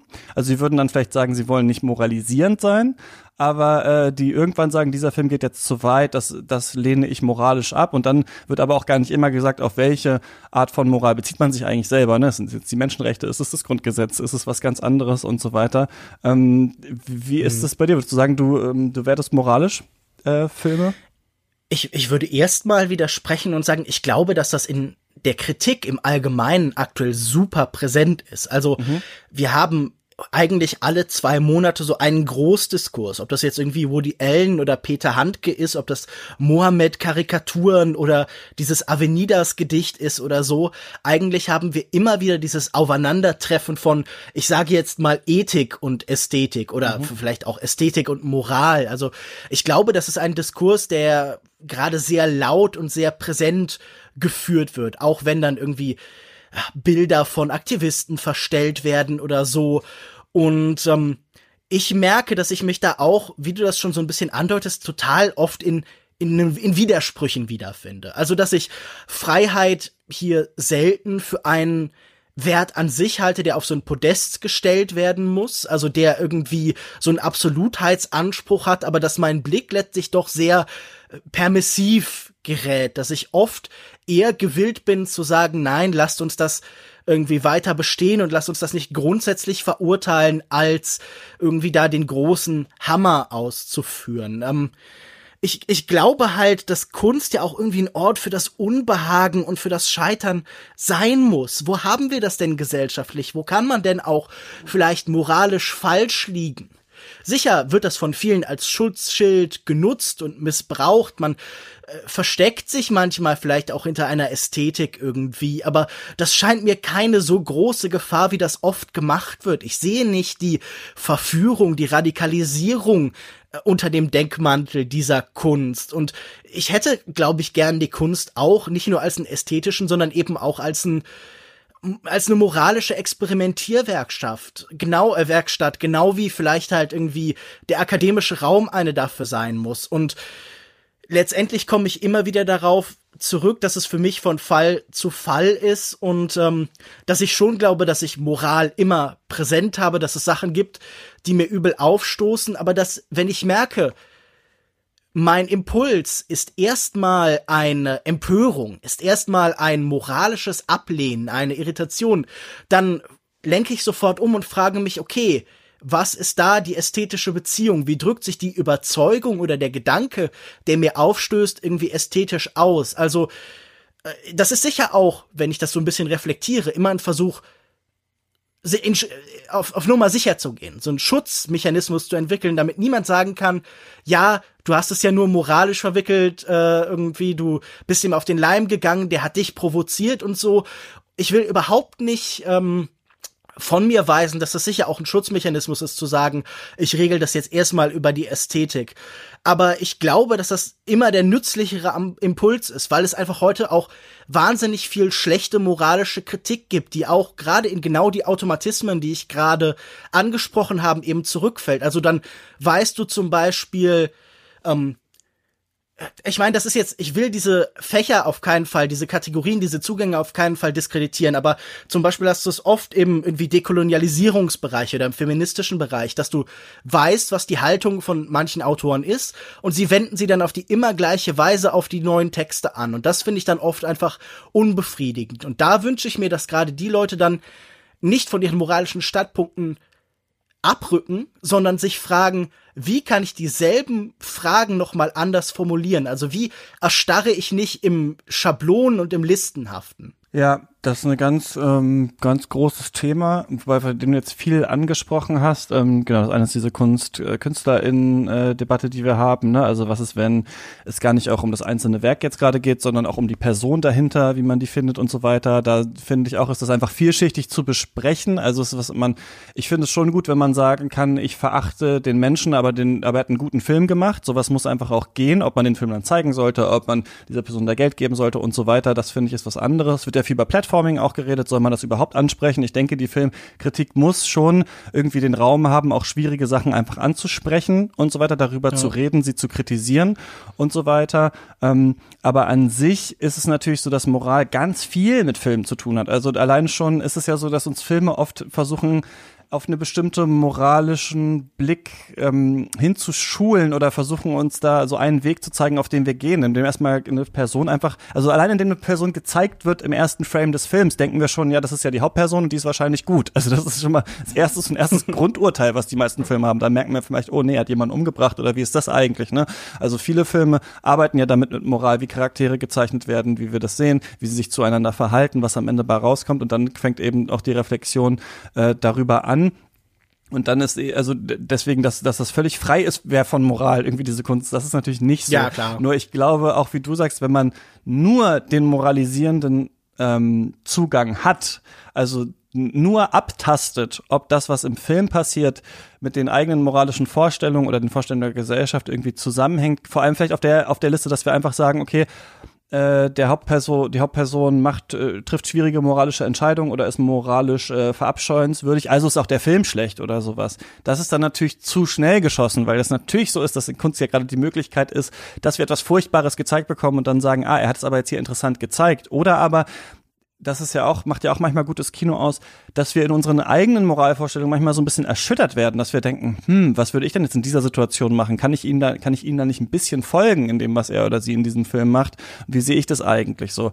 Deswegen ähm, würde ich sagen, das ist sehr äh, komplex und man sollte nicht sofort, dann wird halt von Moralisierung geredet und das sehe ich auch schon, dass das halt zu krass sein kann. Plus natürlich, gerade ist natürlich auch so, dass man mit ähm, ja viel moralischer Kritik auch viel Zuspruch einfach ernten kann, ne? Weil es gibt eben Sachen, die sind in der Gesellschaft super äh, unfair, die müssen angesprochen werden und so weiter. Und äh, da will man natürlich, dass der andere auch auf einer Seite ist, dass er auch äh, gegen Ressentiments und so weiter äh, ist. Deswegen finde ich, ähm, sollte man nur schauen, wie man damit umgeht, weil man manchen Filmen nicht so richtig gerecht wird damit, also weil da was anderes versucht wird. Und trotzdem sollte man sich aber auch nicht vor dem, denke ich jetzt, also sagen, ja, die Kunst darf alles und äh, alles ist in Ordnung, sondern Nö, wenn man das, wenn man das jetzt sich angeschaut hat und ein bisschen analysiert hat, eine Lesart entwickelt hat und dieser Lesart kommt für einen raus, ist völlig unmoralischer Mist, der da gemacht wird. Wir merken das auch gerade in Großproduktionen. Ich meine, bei Michael Bay, da reden wir im Special halt diese Woche drüber, dass es unfassbar war. Also ich habe wirklich das Gefühl, Michael Bay kann eigentlich mit Transformers 1 bis 5 einfach zur Therapie kommen und die zeigen und die wissen exakt, was los ist. Also sie können eigentlich direkt anfangen mit der Therapie, weil eigentlich schon klar ist, was alles seine Issues sind. Also ja. Film fängt an und nach einer Minute be beschimpfen sich Männer gegenseitig als Weicheier. So, da sieht man das. Also ich würde sagen. Ja, ich so meine, dass sein Vater als Kind abgehauen ist, merkt man halt in jedem Film, oder? Das, also das ist jetzt gemein als als als sowohl ästhetisches als auch irgendwie psychologisches Urteil und natürlich verkürzt, aber wenn das nicht eine Filmografie der Daddy-Issues ist, dann weiß ich eben auch nicht. Ja, finde ich auch total. Und äh, trotzdem finde ich es gut, dass viel politisch über Kunst diskutiert wird, weil diese Diskurse halt auch nicht, also Diskurse über Kunst und über darüber, wie etwas in Film oder Kunst dargestellt wird, sind auch immer Diskurse über Gesellschaft. Wie wollen wir leben? Wie sehen wir das in der Gesellschaft? Filme bilden wiederum Gesellschaft ab. Also es ist auch immer so ein Nebendiskurs nochmal über andere Sachen, die in der Gesellschaft stattfinden. Deswegen finde ich das gut. Man muss, glaube ich, aber auch sehen, Kritik ist eben oft auch einfach polemisch, ne? Also auch wenn jemand eine moralische Kritik an einem Film äußert, ist es auch oft polemisch zugespitzt, wie auch Tweets polemisch zugespitzt sind. Das bedeutet nicht, dass diese eine Sichtweise direkt die endgültige ist oder sowas. Ich habe das Gefühl, wir leben auch manchmal in einem Klima, dass Leute denken, so eine Äußerung oder eine Sache würde gleich Allgemeingültigkeit immer behaupten. Das ist ja bei Kunstkritik auch nicht so. Also man versucht sich halt da so einen Zugang zu, zu finden und dann darüber zu reden und am besten vielleicht Fall vielleicht noch in einem Podcast mit mehreren Leuten, dass man da nochmal drüber reden kann. Aber ich glaube, völlig freimachen von von der Moral in der Kritik kann man sich eigentlich nicht. Clara hat in unseren Discord auch so einen äh, Text reingepostet ähm, von der Uni Bremen, da hat Gerhard Jens Lüdecker äh, Grundlagen für eine ethische Filmanalyse geschrieben. Was ich ganz interessant fand, war, dass er da am An Anfang schreibt, die Verteilung der Standpunkte ist dabei folgendermaßen gelagert. Die einen behaupten, Kunst sei von vornherein moralisch fragwürdig, in Klammern Platonisten. Das fand ich ganz witzig, ja. den Begriff, weil das ja Platon da im Staat und so gesagt hat, ne, dass Kunst, Kunst hat immer sowas, verleitet eigentlich die Jugend zu Mist, deswegen ähm, ja. wollen wir das eigentlich nicht. Das spielt den Begriff ja. ganz schön. Kunst die, im Idealstaat. Genau. Alles die anderen, nicht so einfach einfach. Die anderen sind überzeugt, äh, Kunst sei ein autonomer Bereich, auf den moralische Urteile nicht appliziert werden dürfen. Autonomisten und eine ganze Reihe weiterer Kunstkompetenter ist bereit, die Kunst in unterschiedlichem Maße der Kunst in unterschiedlichem Maße eine ethische Dimension zuzubilligen. Er sagt, meine Meinung ist nur die letzte Position haltbar. Macht sich vielleicht auch in dieser Aufstellung ein bisschen einfach, aber ich denke auch, irgendwo man fällt da dazwischen. Und äh, wenn man ein moralisches Urteil ähm, hat zu was, dann muss man es natürlich irgendwie verteidigen und das kann auf jeden Fall auf jeden Fall sinnvoll sein, ja. Man muss nur vielleicht erstmal ja. überlegen, nicht nur erst vielleicht was, erste Frage ja immer so ein bisschen, was will der Film eigentlich selber und dann, was macht der Film eigentlich wirklich? So, und dann ähm, ja. fängt's an, ja. Ja, und dann, also das ist natürlich auch immer so eine wahnsinnig komplexe Diskussion. Und ich glaube, man kann nie alle Aspekte einbringen. Also gerade wenn du schon so diese Diskussion der Beziehung zwischen Ethik und Ästhetik über die Jahrhunderte hinweg, also von Platon über Aristoteles zu Schiller und Foucault und Nussbaum und Rorty und sowas anguckst. Also das ist ja einfach eine endlose Liste von Texten und Aspekten, die man zu, da, dazu lesen kann. Und dann muss man natürlich auch noch alle Beziehungen zum Autoren irgendwie wirklich versinnbildlichen. Und dann ist natürlich auch der Einzeltext in sich oft widersprüchlich und auch bewusst widersprüchlich vielleicht sogar ich glaube, man, also das ist natürlich auch doof zu sagen, man darf es nicht, nicht zu einfach machen, weil das eigentlich immer stimmt, weil das auch wieder eine Phrase oder ein Allgemeinplatz ist, mit dem man es sich fast zu einfach macht. Aber ich, ich glaube, es hilft uns, wie so oft, denken und nicht stehen bleiben. Also das ist irgendwie so ein Appell, der, der hört sich immer so ein bisschen oben herab an, aber den will ich ja auch für mich selbst geltend machen und ich will ja auch kritisiert werden, wo ich es mir zu einfach mache. Also ich meine, Michael Bay ist ein super Beispiel. Ich habe gestern Six Underground gesehen, ein, ein Film über einen Milliardärkriegsverbrecher, der einen Staatsstreich äh, irgendwo im Nahen Osten macht, indem er jemanden umbringt. Und natürlich halte ich das äh, moralisch für das Widerwärtigste, was es gibt, aber zum Ausgleich finde ich den auch ästhetisch echt scheiße. ja, hast du immer noch was Gutes gefunden, ja. Ja, ich hatte das so nee, stark eben. bei den, bei den Marvel-Filmen, äh, dass ähm, bei zum Beispiel Spider-Man Far From Home und sowas, dass da immer diese coole Kriegsebene, wir machen jetzt alles mit Drohnen und sowas, halt verteidigt wird in dem ja. Film. Was fair enough, viele Kinder kaufen sich auch Drohnen und finden es irgendwie witzig, aber die Filme sind halt selber vom Militär finanziert. So, also auch mit diesen ja. Filmen sollen halt auch Leute zur äh, US Army irgendwie kommen und dann ja. äh, irgendwann, also ich habe das Gefühl, jeder hat seine anderen moralischen Alarmglocken, die irgendwann, wo man irgendwann sagt, okay, das muss ich jetzt erwähnen, das muss jetzt in meine Kritik rein, das sticht mhm. so hervor, ähm, dass das hier kritisiert werden muss, ja. Ja, und ich, ich glaube, wir haben manchmal so dieses äh, Frontenbilden und so dieses Mobilisieren, das ich immer unangenehm finde, äh, auch wenn das von linksliberaler, genau wie wenn das von konservativer Seite kommt. Also zum Beispiel diese Diskussion um Mignon, um diesen Cuties-Film, der auf Netflix gelaufen ist, fand ich derart unangenehm, dass ich da auch wirklich einfach nicht mit einem, äh, einem Stock aus 50 Meter Abstand mich da dran annähern wollte, weil ich das Gefühl hatte, das war so vergiftet und so, so, ach ja, ach, toxisch halt wie so oft, dass ich da nicht das Gefühl hatte, da konnte man noch wirklich was sagen. Da war jeder Satz wie ein Stück Fleisch vor Löwen oder am besten Fleisch, das man sich gerade selber abgeschnitten hat. Also ich glaube, es wäre immer schön, wenn man vor, von diesem Vernichtungswillen abrücken würde halt an vielen Stellen ich glaube, wir haben schon öfter darüber gesprochen, dass Kulturkampf ja auch mit einer Vehemenz geführt wird, weil man oft das Gefühl hat, in anderen Sektionen, in anderen Macht, Bereichen ja. der Welt halt nicht voranzukommen. Und ich glaube, da muss man sich halt auch vor allen Dingen Gedanken machen. So, hey, ist das die richtig investierte Energie? Und trotzdem, ja, sind viele ähm, progressive Gedanken im, gerade im Hollywood, im weißen Hollywood-Kino, was wir in den Oscars sind, noch überhaupt nicht angekommen. Deswegen finde ich es auch immer wichtig, das mal wieder zu wiederholen. Manchmal auch beim, beim zehnten Mal, wenn wir immer ja. wieder die gleichen Casting-Entscheidungen, Stories und so weiter und so fort haben. Also das ist äh, deswegen trotzdem super nee, klar. wichtig auch. Nur es kann, kann halt nicht der einzige, äh, sollte nicht vielleicht nicht der einzige Blick auf Kino sein. Ja. Es, es gab so, irgendwie ja. so einen Appell von, ähm, ich glaube, Giri Shambo für sowas wie Self-Conscious Cinephilia, also eine Cinephilie, die Rausch und Liebe verspürt, aber immer auch noch eine Form von innerer Selbstreflexion dabei behält und dieses Denken und dieses Kritisieren auch eben als Teil der Liebe begreift. Also ich glaube, das ist eben auch wichtig. Ja. Lass uns mal zum Kinojahr 2020 kommen. ähm, auf geht's. Wie fühlst du dich gerade so aufgestellt jetzt so? Hast du vieles nachgeholt? Hast du noch vieles auf der Liste? Ähm, wo, mhm. was, wie, wie bist du da gerade so drauf? Ich habe noch wahnsinnig viel auf meinen Listen. Wie so oft am Ende des Jahres fragt man sich, okay, sind das nicht Sachen, die ich erst vielleicht nächstes Jahr im Kino sehen sollte, statt sie auf irgendwelchen Screenern oder so zu schauen? Manchmal ist das eben nicht möglich. Ich glaube, auf der Liste so von den Sachen, die ich noch unbedingt gucken möchte, sind vielleicht noch so 15, 20 Sachen drauf. Das werde ich nicht alles schaffen. Mhm. Aber ich habe in den letzten Tagen schon mal eine ganze Menge nachgeholt. Also zumindest so zehn Sachen oder so, bei denen ich dachte, okay, die kommen zumindest in Frage für verschiedene Listen. Aber man merkt halt irgendwann, man läuft halt auch der Unmöglichkeit hinterher, alles zu sehen. Man kann nicht alles sehen und man muss sich damit arrangieren und dann wird man, man, man, man, es ist ja auch eigentlich egal, wenn man nicht die perfekte Jahresabschlussliste hat.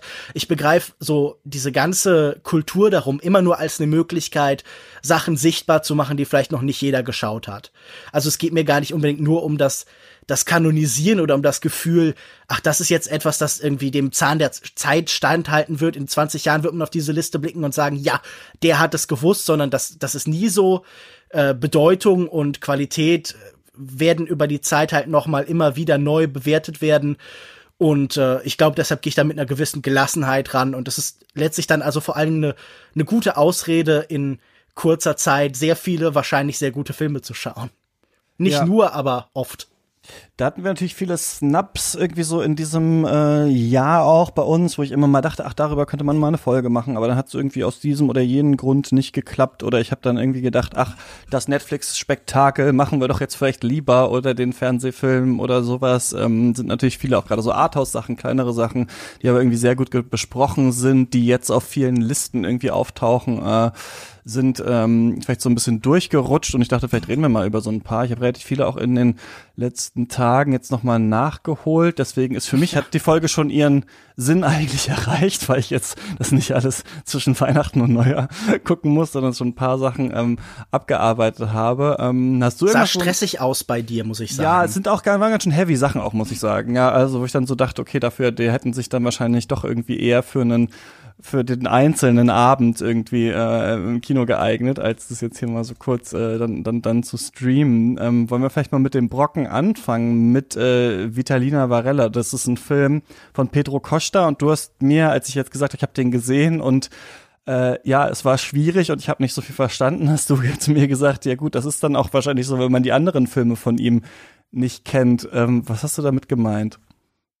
Ich glaube, Pedro Costa ist ein Regisseur, der gleichzeitig sehr unmittelbar und sinnlich funktioniert, aber eben auch sehr intellektuell. Und ich glaube, viele seiner großen Themen, seine ästhetischen Zugänge begreift man letztlich ganz erst, wenn man viele seiner Werke gesehen hat, die ja auch oft zusammenhängen, die an denselben Orten spielen, die bestimmte Figuren immer wieder aufgreifen und auftreten lassen und sie sich über die Zeit verändern lassen. Das sind oft Menschen, die sich selbst spielen. Das sind Leute, die aus ganz spezifischen sozialen Kontexten kommen.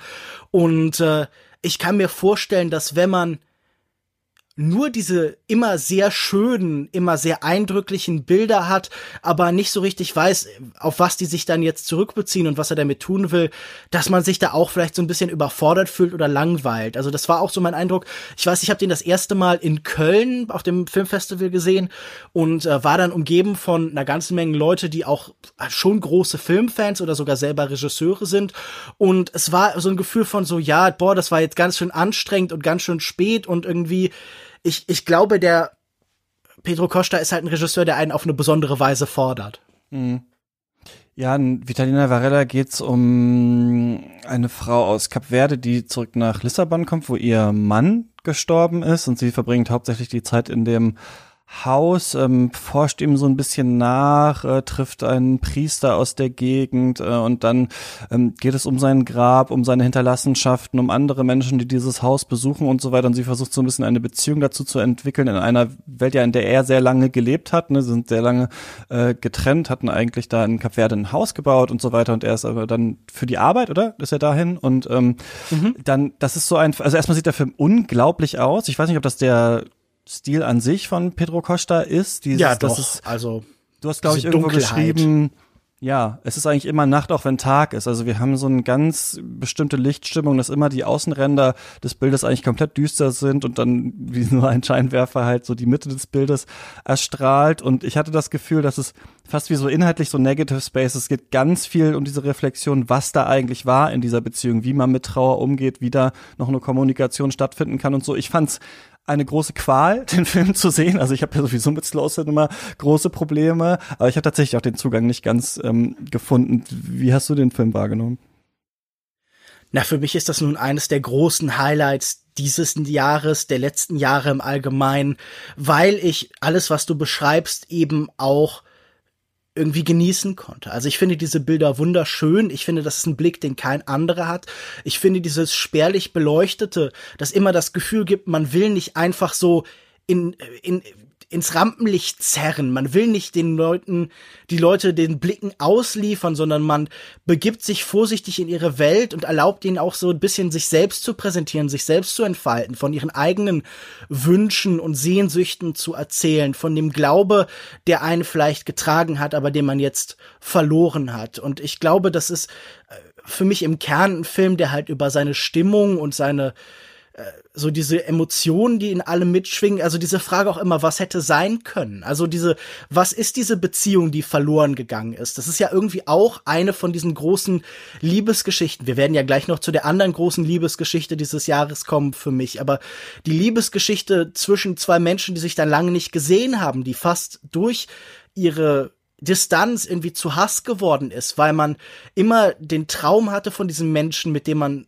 gerne zusammen gewesen wäre, aber ja, auch also die die die physische Wirklichkeit, die materielle Wirklichkeit trennt uns, trennt dieses Paar dann eben. Und ich glaube, das ist was für mich irgendwie so das eindrückliche daran ist, dieses Gefühl die ganze Zeit zu überlegen, so was ist diese Liebe, die nie geworden ist und wie hätte mhm. die aussehen können, wenn die Welt eine bessere wäre?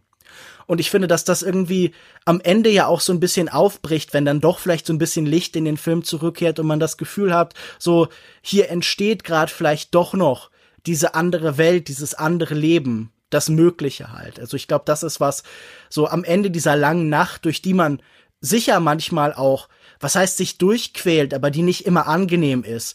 Das ist halt irgendwie die Hoffnung, die am Ende da durchdringt. Und mir scheint das ja immer die pragmatischste, die realistischste Beschreibung der Welt, wenn man sie als einen finsteren, schlechten Ort, der aber eben immer Hoffnung in sich trägt, schildert. Ja, und was, was für eine Würde das da gezeigt wird, ne? Also dieses Leben, wenn wir, wenn jetzt jemand sagt, ja, ist ein Film über Lissabon und dann Leute den gucken, dann würden sagen, okay, aber diese Ecke kannte ich eigentlich nicht, die da in den Schatten ist bei Leuten, die sich äh, verdingen müssen, um irgendwie da über die Runden zu kommen. Ich finde ja. auch witzig, dass, obwohl es sowas von, was Renaissance-Malerei hat, was die Lichtstimmung angeht, dann da so ganz so basic Produkte gezeigt werden, wie irgend so eine Knorr-Gemüsebrühe oder sowas, mit dem man halt da kocht und sowas. Also es wird immer doch verortet, wo man da ist, ne, auch in einer äh, postkolonialen Welt und sowas. Ich hatte auch das Gefühl, dass da sehr viel drin ist. Also visuell auf jeden Fall finde ich einer der Filme, die man auf die, in diesem Jahr noch auf der Liste haben sollte, aber man muss schauen, ob man es schafft, sich dem zu nähern. Was würdest du sagen? Gibt es einen Pedro Costa-Film, den man vorher sich noch angucken sollte oder muss man quasi einfach irgendwo mal anfangen? Naja, ich meine, Horse Money enthält Figuren, die hier auftreten, aber ich glaube, im besten Fall fängt man bei Pedro Costa ganz vorne an und arbeitet sich langsam durch. Bei Grand-Filmen ähm, gibt's im VOD-Bereich auch so Filme wie Colossal Youth, die sicher auch damit helfen, das hier besser einzuordnen und zu verstehen. Aber ich glaube, das ist wirklich ein Künstler, dem man in seiner ganzen künstlerischen Entwicklung eben folgen ja, was heißt muss, aber sollte. Ich weiß, das klingt immer so ein bisschen elitär, wenn man sagt, das sind die Voraussetzungen und das ist vielleicht die Literatur dazu, aber mir hat es auf jeden Fall sehr geholfen, mehr von ihm zu kennen. Mhm. Den kann man leider nicht in Deutschland so einfach streamen. Ich habe es über Criterion US äh, geschaut. Müssen wir mal gucken, wie dann die, ähm, die Erscheinung ist. Aber er lief eben in Deutschland kurz im Kino äh, in diesem Jahr. Deswegen ist es ein Kinostart von diesem Jahr aus Deutschland. Ähm, was meintest du, welcher ich Film hat die andere? Ich habe den ein zweites Mal gesehen und der war dann echt toll. Also der wächst auch beim zweiten Mal. Ja, das kann ich mir auch vorstellen. Was war denn die, die groß, andere große Liebesgeschichte in diesem Jahr?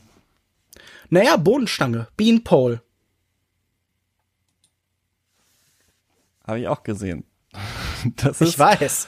Erst Film vor einer kurzen Weile. Von äh, Kantemir Balagov und ähm, spielt ja kurz nach dem Zweiten Weltkrieg in Leningrad. Es geht um zwei ja ehemalige Soldatinnen, die erst die eine, die eben sehr groß gewachsen ist ähm, und deswegen Bohnenstange genannt wird, und dann auch die andere arbeiten in einem ja, Krankenhaus, ähm, versorgen da auch Soldaten und so weiter. Und der Film fängt mit einer, also als ich das gesehen, ich habe dann bei meinen Notizen nur in Caps Lock What the fuck geschrieben. Der, also sie hat oft so ähm, PTSD äh, und äh, dann so ein, wie so eine Art epileptischen Anfall oder sowas, ähm, wo sie quasi nicht mehr ansprechbar ist. Und dann äh, ist sie zum Beispiel auf Arbeit und steht einfach in der Ecke und man weiß nicht, was mit ihr ist. Und dann, ja, stirbt dadurch direkt am Anfang ein Kind und das hat mich unfassbar umgehauen, diese Szene. Ähm, das fand ich schon, das fand ich schon richtig heftig, so mit dem Film einzusteigen. Und es ist ein sehr,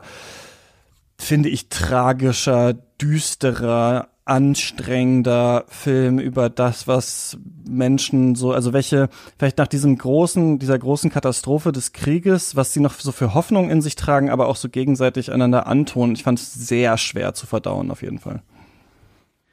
Na, ich habe in meiner Kritik geschrieben, dass es für mich vor allen Dingen ein Film über Nähe ist, aber damit eben auch über Distanzlosigkeit, über eine Situation, in der Menschen fast zwangsläufig zusammenrücken und damit stellenweise fast verschmelzen und dadurch auch irgendwie durch diese Drucksituation ganz interessante neue soziale Gefüge entstehen, die ja, also wahrscheinlich in keinem anderen Kontext funktionieren, so sehr, dass man sich fast irgendwie diese ledierten, diese zerrissenen Körper irgendwie teilen muss, dass man einspringt für den anderen, dass man irgendwie Lücken füllt, die sonst eigentlich gar nicht existieren dürften. Und das fand ich alles wahnsinnig eindringlich geschildert. Auch das ist sicher ein Film, der für mich erstmal auf so einer rein sinnlichen Ebene funktioniert. Über seine Visualität, über diese einzelnen Farbtupfer in dieser sehr düsteren Welt, über diese digitale Fotografie, die aber sich sehr stark annähert an analoge, die da sicher auf eine ganz interessante Weise das zusammenbringt, die darin überhaupt keine Künstlichkeit eigentlich aufkommen lässt, sondern diese Welt wirkt so halb real, halb gemalt. Und das fand ich einfach stilistisch wahnsinnig ansprechend. Und ich finde halt diese Performances von den Figuren, die Ilya und Mascha spielen, die hier so eine Art Beziehung zueinander aufbauen, die nicht ganz Liebe ist, aber vielleicht unter irgendeinem anderen Kontext das wäre oder aber eigentlich auch nie, weil diese Beziehung nur existiert, weil das Leiden so groß ist. Das fand ich so eindrücklich gespielt und kannte mir Balagov ist dann auch mit der Kamera immer genau da, wo ich ihn gerade eben gern hätte, um sowohl irgendwie so auf einer Ebene des Denkens sichtbar zu machen, was hier gerade zwischen diesen Menschen passiert, wie viel Kontrolle und Übergriffigkeit in diesen Beziehungen liegt, aber auch welche Möglichkeiten und welche Sehnsucht eben. Und äh, ja, also für mich ist das kein Film, der irgendwie parallel existiert zu Vitalina Varela, aber der auf ähnliche Weise für mich eben als als große Liebesgeschichte irgendwie funktioniert ich kam das Gefühl, man kann das auch ganz anders empfinden. Bei dem ersten Film von äh, Balagov, nämlich Closeness, da habe ich das als miserabilistisch erfunden, äh, erfahren. Da habe ich das Gefühl gehabt, ich sehe hier einfach zwei Stunden Schmerz und Leid und eine Welt, die irgendwie nur daraus besteht. Aber hier habe ich irgendwie durch diese Visualität, durch einzelne Sachen, die so herausstechen, die so auch so ein Punktum, so ein, irgendwie so ein Bruch, etwas, das so meine Bildvorstellung von dieser Welt so untergräbt und nochmal umkippt. Dadurch hatte ich irgendwie immer das Gefühl, dass hier, genau vielleicht wie bei Vitale Varelena, immer so ein Gefühl von Hoffnung, von Möglichkeit eben da ist. Und ich habe auch ein paar Mal irgendwie gelacht. Also ich finde das irgendwie auch ein Film, der auch Lebensfreude und Glück irgendwie sich enthält, gerade durch diesen Schmerz und diese Düsterheit. Ja, ich hatte da eher Schwierigkeiten mit. Also ich fand das visuell auch interessant, weil ich dachte, das sieht ja fast aus wie Fabelhafte Welt der Amelie, aber es spielt in Stalingrad. Also oh, was? Hast du Fabelhafte Welt der Amelie noch mal gesehen? Der nee. ist so unfassbar hässlich. Lange nicht also ich, mehr gesehen. Ich habe letztens da noch mal Bilder von gesehen. Das ist der hässlichste Film aller Zeiten. Töne und so weiter. Also auf jeden Fall nicht das, die typische Farbgebung, die man mit so einem Film ähm, setzen würde. Aber ich fand da, also ich fand das tragisch, aber fast bis zu einem Punkt der Albernheit. Also das muss ich sagen, ich habe kurz davor Emma gesehen, über den wir gleich reden müssen so und war dann also als dann da wie dann da geplottet wird, dass dann die eine ähm, dann mit dem Arzt ein Kind zeugen soll für die andere, aber sie ist noch im Raum und irgendwann dachte ich so, oh, weiß ich nicht, haben die Leute nicht vielleicht doch auch andere Probleme gehabt, als der Krieg gerade vorbei war? Also ich dachte so ein bisschen, ich habe das also ich fand das natürlich sehr schön zu sehen, was die, also nur im Spiel und nur so einen leichten Dialogen, was die eigentlich wirklich erlebt haben, also wo, aus was für einer Welt die eigentlich kommen und wie stark sich das noch so in die jetzige Zeit trägt. Aber ich fand ja, du hast miserabilistisch gesagt, so das Gefühl hatte das äh, schon ausgelöst. Also, dass ich, dass ich so dachte, boah, weiß ich nicht, ob da so viel Intrigen jetzt gesponnen werden mussten und man sich da also so gegenseitig versklavt fast, ähm, ja, Nein, ich kann das verstehen. Das scheint mir auch eine naheliegende Reaktion. Meine war eben eine andere. Und ich finde, das ist ja auch immer so ein schwieriger Grenzgang, so diese Frage, wann schlägt menschliches Drama? Also was kann man überhaupt darstellen und wann wird es halt lächerlich? Also wann wird die Gewalterfahrung oder die Erfahrung von Leid so cartoonhaft, weil sie so übersteigert ist? Und ich finde, das ist von Film zu Film ja sehr unterschiedlich und kommt auch immer total auf die Ästhetik darauf an, was was außenrum passiert. Also für mich ist ja ein super Beispiel immer The Revenant, äh, von mhm. äh, Inyaritu, wo ich immer das Gefühl habe, dass da die Gewalt und die Leiterfahrung irgendwie so übersteigert und cartoonhaft ist, dass ich mir da wirklich so Bugs Bunny fast vorstelle. Ja, das ist sowas krass voyeuristisches irgendwie hat, ne? Also wenn man mhm. das Gefühl hat, okay, was soll da jetzt außer der Effekt irgendwie soll da noch so bei rauskommen? Aber ich fand ein paar Szenen, auch die Kameraführung und so, wirklich beeindruckend in dem Film. Ich fand auch hier ganz interessant, wir haben bei Mank kurz drüber geredet, dass am Ende noch mal so eine Szene gibt, wo Gary Oldman noch mal den Plot erklärt, worum es eigentlich geht. Und das gibt's hier auch so ein bisschen, aber hier fand ich die wahnsinnig eindrucksvoll, diese Szene, wie sich zwei Frauen gegenüber sitzen, die völlig anderes erlebt haben und dann so ähm, ja versuchen das so ein bisschen zwischen sich zu verhandeln so das fand ich sehr das fand ich irgendwie mhm. sehr interessant gibt ja übrigens diese Kameraführung diese mhm. Mischung aus Intimität also so ein mit Handkameras Handkameras heranrücken und so etwas statischeren Einstellungen in denen man sich so fast so ähm, pittoresk so da ste gegenseitig so zublickt oder so, also so diese Ingmar Bergmann Shots. Diese ganze Ästhetik in dazwischen mit der Handkamera hat mich total an die Dau-Filme erinnert, aber auf eine ja. Weise, die funktioniert. Mhm. Ja, da musste ich auch ein bisschen dran denken. Übrigens muss ich dran denken bei Vitalina Varela, es ist ja auch dieses Jahr äh, über die Unendlichkeit von Roy Anderson rausgekommen. Ich dachte so, dass das eigentlich so zwei krasse Gegenfilme sind, allein was so die Lichtstimmung und so weiter angeht. Also halt Anderson und äh, Pedro Costa, so die. Also ich glaube nicht, dass es ein, ähm, weiß nicht, gutes Double Feature wäre, aber es ist, glaube ich, interessant, die zwei so kurz hintereinander mal anzugucken und zu schauen, wie da so mit Licht und Dunkelheit irgendwie gearbeitet wird. Es gab einen anderen Zwei Regisseure, die halt so eine ganz starke Beziehung zur, zum Gemälde einfach haben, oder? Das mhm. ist, glaube ich, die Tradition, in denen beide arbeiten. Ja, ähm, genau, Beanpole ist, glaube ich, in Mubi USA gerade äh, zu sehen. Genau. Ähm, also war aber auch dieses Jahr auf jeden Fall im Kino, deswegen für unsere Listen irgendwie einigermaßen relevant. Ein anderer Film, der auch in diesem Jahr ins Kino gekommen ist, wo es fand ich auch eine ganz interessante Szene zwischen zwei Frauen gab. Die eine will nämlich an einer Schule anfangen zu arbeiten und die andere ähm, ist da Direktorin. Es geht so ein bisschen um Freiheit und wie man da unterrichtet, ist Emma. Das ist ein Film von Pablo Larraín, ne? Pablo Lara, ja. Lara, spricht man ihn so aus, genau. Ähm, weiß, ich nicht, oder Lara? Lara? Das wissen wir nicht so genau. Ähm, Jackie hat er zum Beispiel äh, gemacht, falls man sich an den noch erinnern kann, mit ähm, Natalie Portman oder ähm, El Club, äh, The Club, den fand ich damals auch relativ interessant. Und diesmal ist es, ja, es geht um ähm, in dem Film um eine Frau, die zusammen mit ihrem Freund ein Kind adaptiert hat und dieses Kind, ähm, dieser Junge, ähm, hat einer anderen Frau das Gesicht verbrannt, war quasi schwer erziehbar und sie geben den weg. Aber das sehen wir alles nicht im Film, sondern wir sehen eher so die Nachwirkungen dessen, was das dann mit den Leuten macht. Und es spielt sich sehr viel in Tanz ab, also in dieser Tanzchoreografie-Gruppe, in der sie ist, eine Frauengruppe, ähm, die sehr irgendwie solidarisch sind äh, und gleichzeitig eben hat sie irgendwie dann doch diesen Wunsch, dieses Kind irgendwie wieder zurückzubekommen. Das ist mittlerweile aber bei einer anderen Familie. Sie weiß gar nicht richtig, wo das ist, wie sie das äh, finden kann, dieses Kind. Ähm, es gibt viele Dialoge zwischen ihr und ihrem Freund, äh, wo vorgeworfen wird, äh, was hast du eigentlich damals gemacht und er ist nur wegen dir weggegangen und wen trifft eigentlich die Schuld und so weiter. Ja, und dann geht sie auf so ein Quest, sehr viele unterschiedliche Menschen äh, zu bezirzen, nämlich diese ähm, Familie des neuen Kindes, um sich dem irgendwie wieder zu nähern. Und auf Letterboxd hat jemand geschrieben, die Dialoge sind unglaublich schlecht. Und ich fand das fast eigentlich interessant, dass die Dialoge so on the nose waren, und sich Leute immer genau erzählt haben, was sie gedacht haben. Ich fand das ganz interessant zu sehen. Ich hatte bei dem Film oft nicht das Gefühl, dass ich weiß, wohin geht das jetzt eigentlich. Ähm, ich fand das visuell ganz, ganz gut umgesetzt, auch mit dieser Tanzchoreografie. Ich finde eh so Frauen-Tanzgruppen einfach einen guten, ähm, guten Mittelpunkt für so einen Film. Was mich daran gestört hat, ich weiß, du mochtest den gar nicht, ist das, diese Psychologisierung, dieses Kind wieder zu wollen, das hat mich eigentlich da ein bisschen rausgezogen, diese ganze Handlungsebene und wo man damit hin wollte. Ich hätte, glaube ich, lieber ihre Abenteuer und ihr Destruktives gesehen ohne diesen Grund, also ohne dass ich weiß, worum geht es eigentlich, weil das fand ich ein sehr seltsames Bild so von, von jemandem, ich weiß nicht, vielleicht einer starken Frauenfigur, die sich entscheidet, dass halt dieses Kind nicht für sie ist. Für mich war das wirklich der Ausdruck von so einer Arthouse-Belanglosigkeit, von so einer Arthouse-allerlei-Ästhetik, die man gerade auf Festivals viel zu oft sieht. Ich habe das Gefühl, man hat hier zwei Ebenen eine sehr klassische Drama-Ebene und dann, wie so oft im Arthouse-Kino, eine, die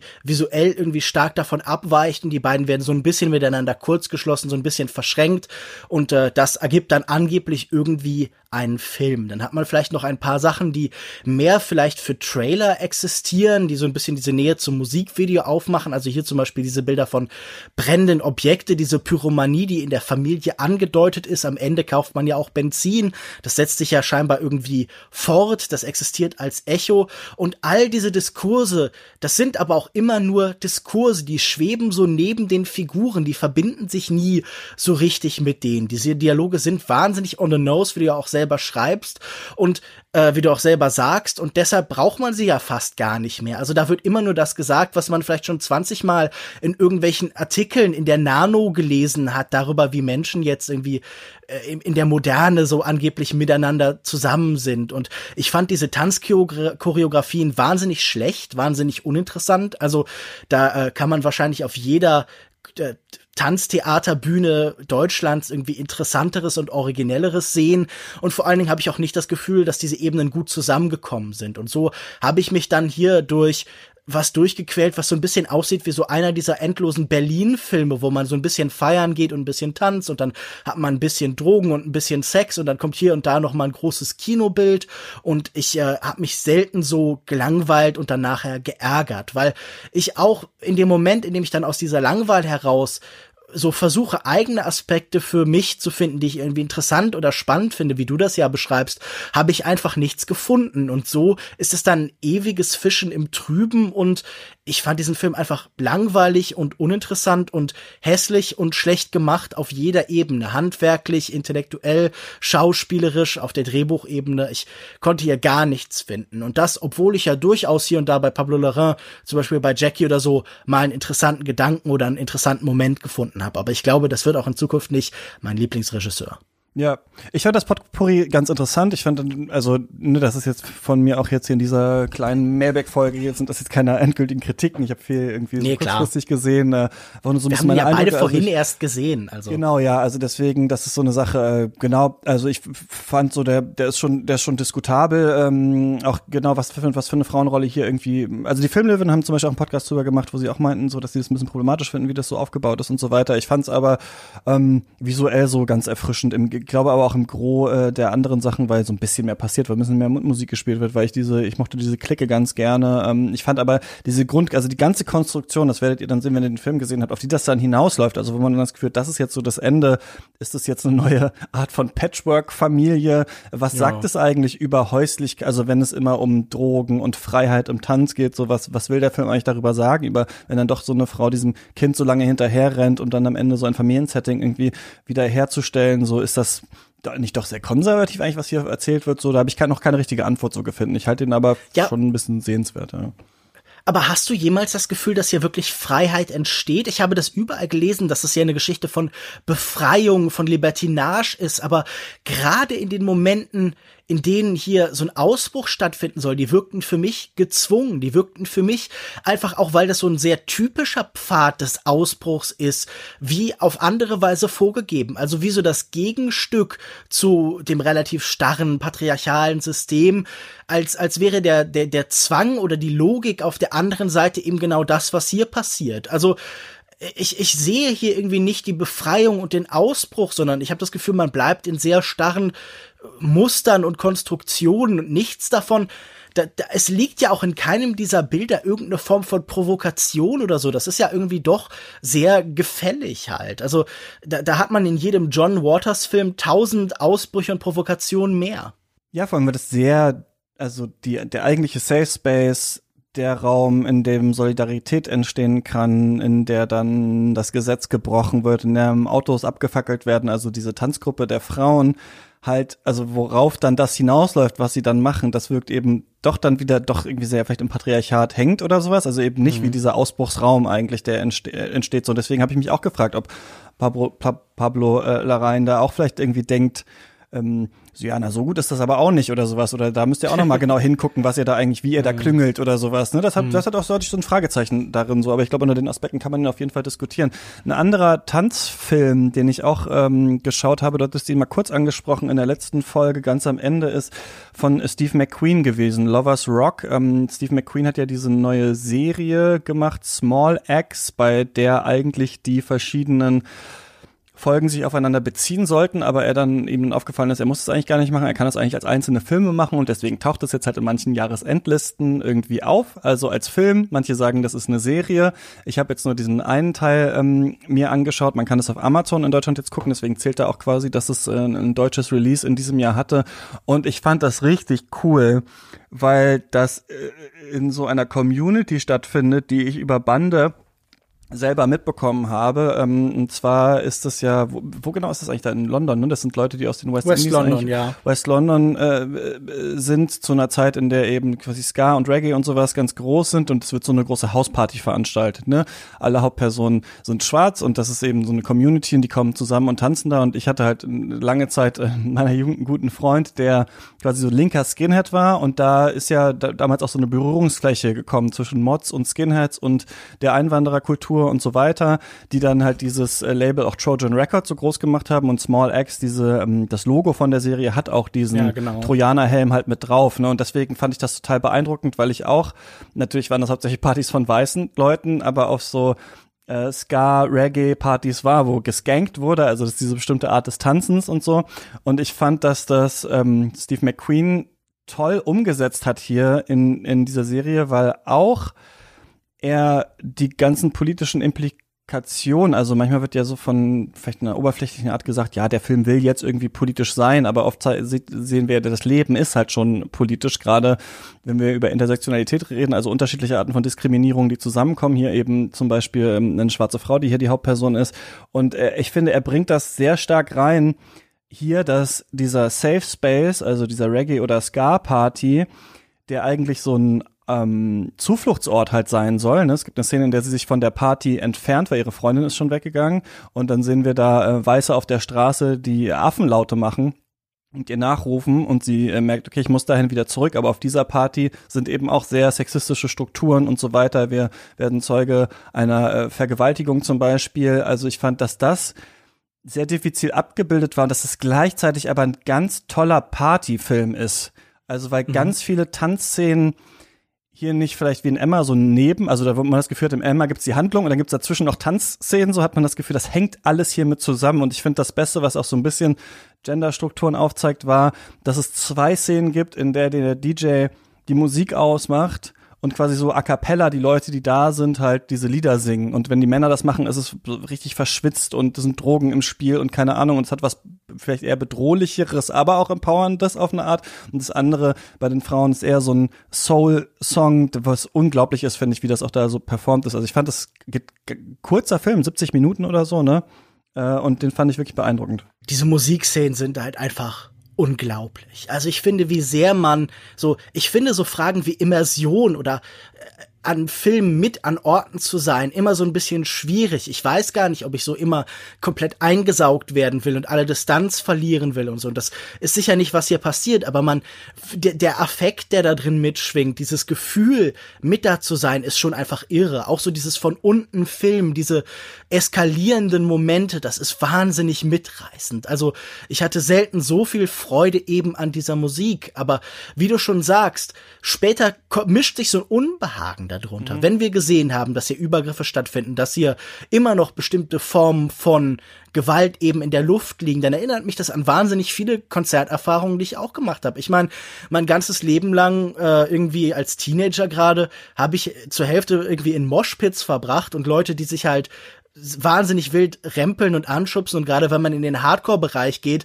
haben dann ja auch Leute irgendwie etwas albern so ihre Kung-Fu-Tritte und irgendwie so ähnliches so gewalttätigeres eben ausgepackt und das auch als Ort verstanden, an dem man halt Aggressionen rauslässt. Und das hier so in Teilen abgebildet zu sehen, als Echo das zu begreifen, aber auch die Beziehung zu der Außenwelt, die das den Leuten eben aufträgt, also auch diese Frage, welche Empfindung von der Außenwelt nehmen wir hier mit, das zeigt für mich, dass Steve McQueen mehr kann, als ich ihm ursprünglich zugetraut habe. Ich habe Steve McQueen kennengelernt als Formalist, also bei Sachen wie Shame zum Beispiel oder auch seinem, ähm, ach, wie hieß denn der IAA, dieser Gefängnisfilm, den er als erstes gemacht hat? Ähm, Hunger, genau, dieser Hungerstreikfilm ja. über die Thatcher-Regierung und so.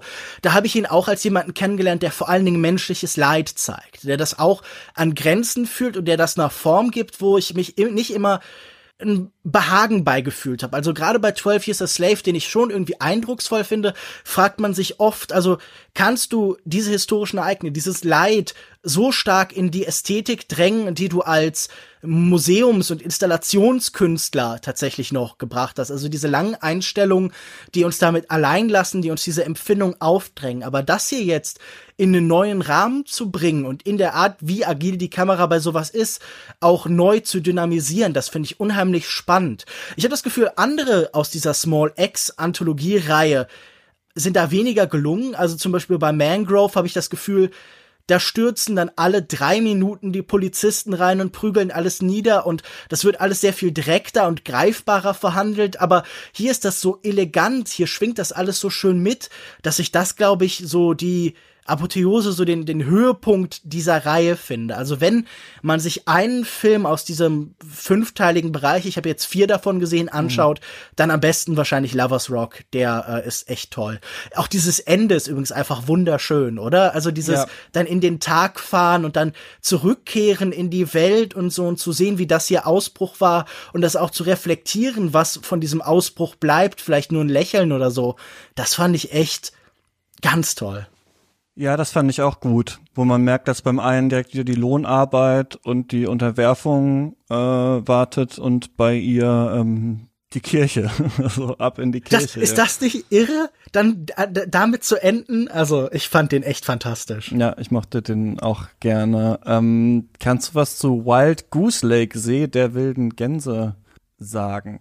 Äh, ja, natürlich. Das ist der neue Film von Zhao Yinan. Der hat äh, davor, glaube ich, vor allen Dingen Black Coal Thin Ice gemacht. Ein Berlinale-Gewinner von 2014, der ja. auch schon mit ähnlich angelegten Thriller-Elementen gearbeitet hat und den ich auch schon sehr geschätzt habe. Er entwickelt sich ja so ein bisschen von, ja, so einer relativ typischen, ähm, Ästhetik von so Filmen wie Uniform und Night Train und so weg hin zu seinem sehr eigenen Zugang, der das immer so ein bisschen mischt.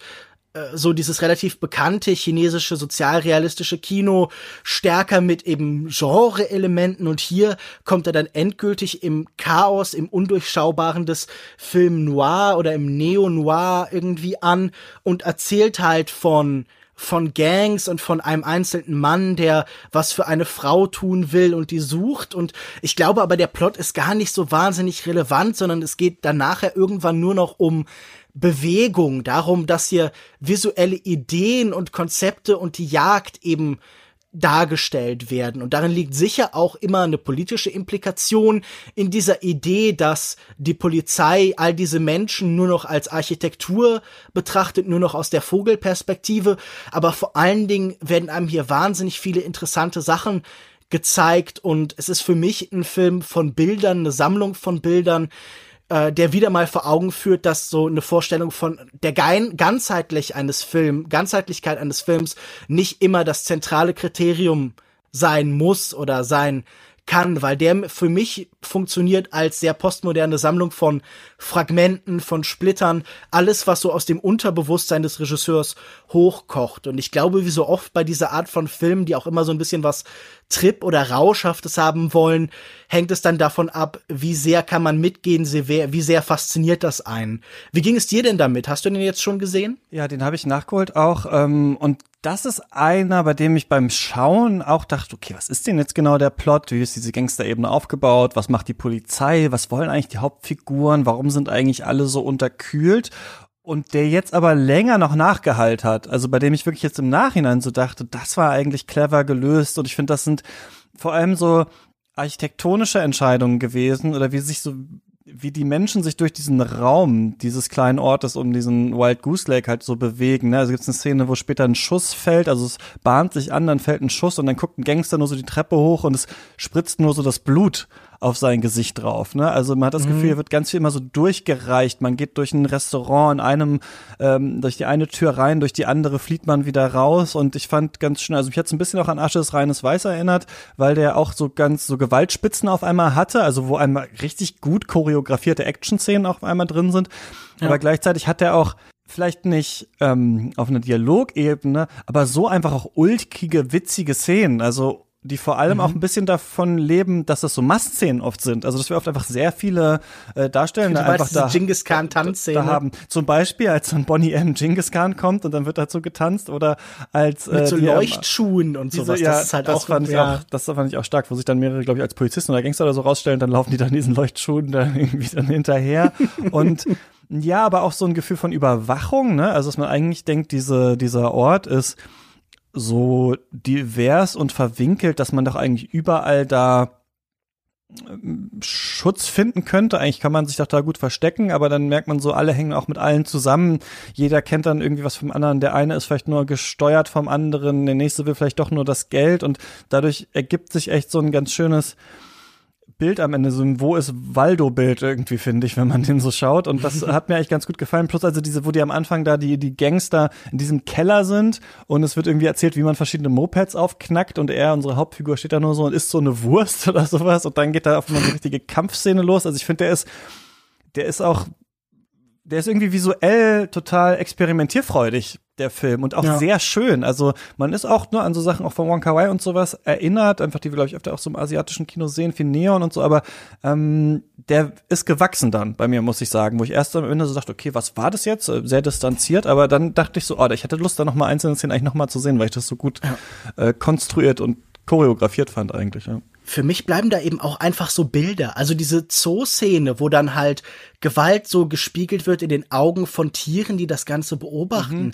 Dieses eine Zirkus-Kuriositäten-Kabinett, in dem wir so ganz seltsame Maschinen und Apparaturen sehen und auch diese etwas geisterhafte, fast von Traumlogik getragene Sexszene, die ich irgendwie auf eine mhm. ganz faszinierende Weise aufgebaut fand, die so Erotik und sowas Ätherisches, ähm, Schwebendes, Schillerndes so miteinander verknüpft. Also ich finde, da bleiben einfach Momente Momente im Kopf hängen, die einfach einem auch noch mal zeigen, was Kino eben auch machen kann. So, so komische Schlaglicht- und Traumbilder, die man einfach nirgendwo anders hat. Und gerade im chinesischen Kino stehen die irgendwie sehr für sich, finde ich. Ja.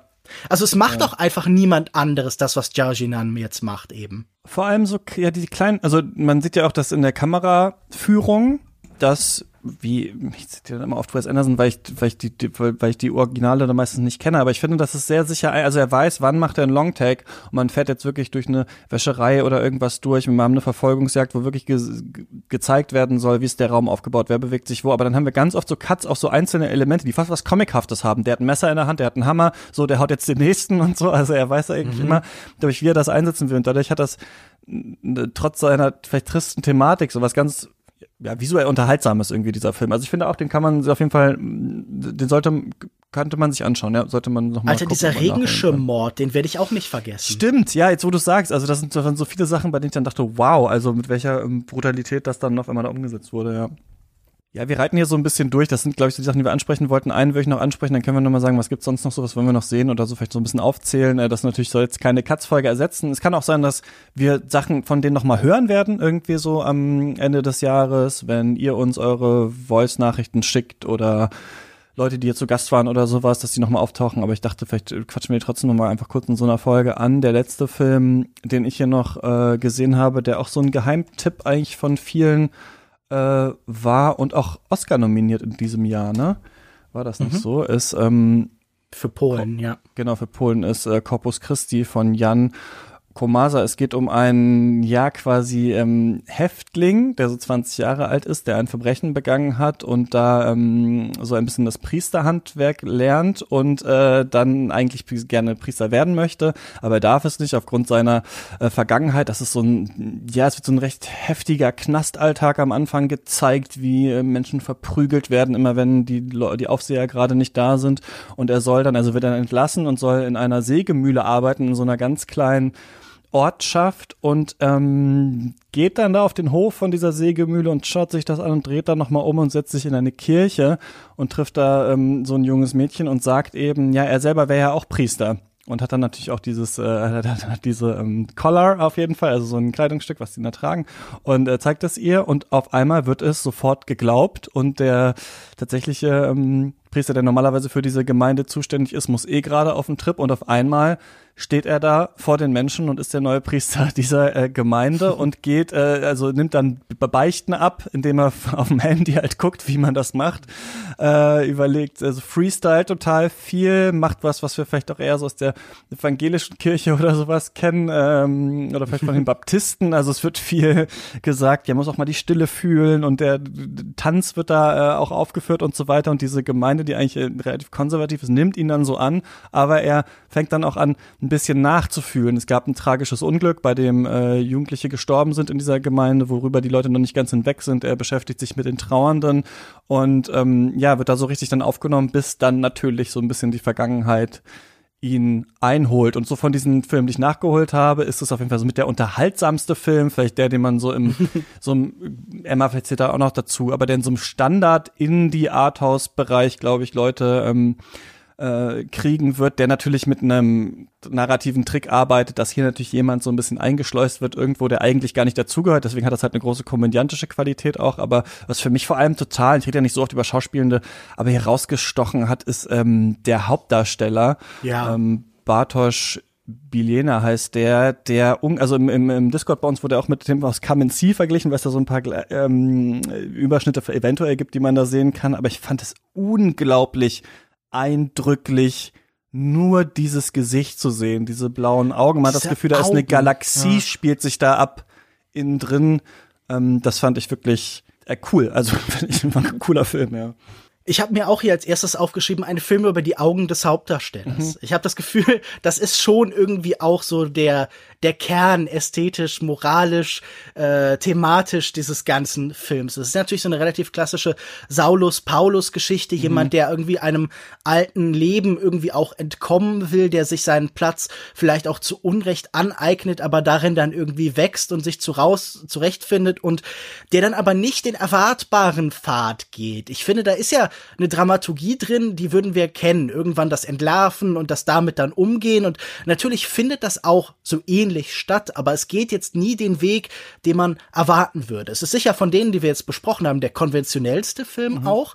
Das könnte mit ein paar Verschiebungen auch so eine von diesen französischen Komödien sein. Mhm. Da wäre dann der Priester vielleicht schwarz oder so und käme aus dem Maghreb-Gebiet oder sowas, weil man da noch diesen Diskurs ja immer haben muss im französischen Kino. Aber ähm, das könnte auch irgendwie relativ standardmäßiges Arthouse-Futter sein, aber ich finde, der lebt halt total von diesen Performances, von diesen schauspielerischen Leistungen im Kern. Also ich finde auch diese ganzen Messen großartig. Also was er da so an Showmanship an den Tag legt, äh, das würde mich vielleicht auch wieder in eine Kirche zurückholen oder so. Also das ist vielleicht nicht immer alles ganz sinnhaft, aber es macht irgendwie auch Spaß. Und ich finde aber auch diese, diese Fragen, die er durch diese diese seltsame Zusatzebene mit diesem, äh, mit diesem Unfall und so aufmacht, nämlich so diese Beziehung zwischen Religion und Moral und dieser Frage, wie weltlich Religion sein darf. Ist das nur ein inneres Exil? Ist das nur ein Fluchtort? Oder darf das auch sich kämpferisch gegen Ungerechtigkeit und Weltliches eben stellen? Und das finde ich ja ist gerade im, im Polen der Gegenwart natürlich auch irgendwie eine wichtige Frage. So, so wie weit muss man vielleicht auch als Katholik die Ungerechtigkeiten, die da passieren, halt, muss man dem entgegentreten. Und nicht nur aus so einer Perspektive von Deutschland auf Polen, sondern allgemein finde ich das ja immer ein spannendes Thema. Ich mag ja auch zum Beispiel Silence von Martin Scorsese sehr gern. Hm, ja, Alles eigentlich, was uns die Frage stellt, okay, was wäre denn, wenn wir, vielleicht sind wir hier wieder bei der Moral als Thema, wenn es da noch eine Weltanschauung gäbe, die andere bestehende Ordnung komplett in Frage stellt.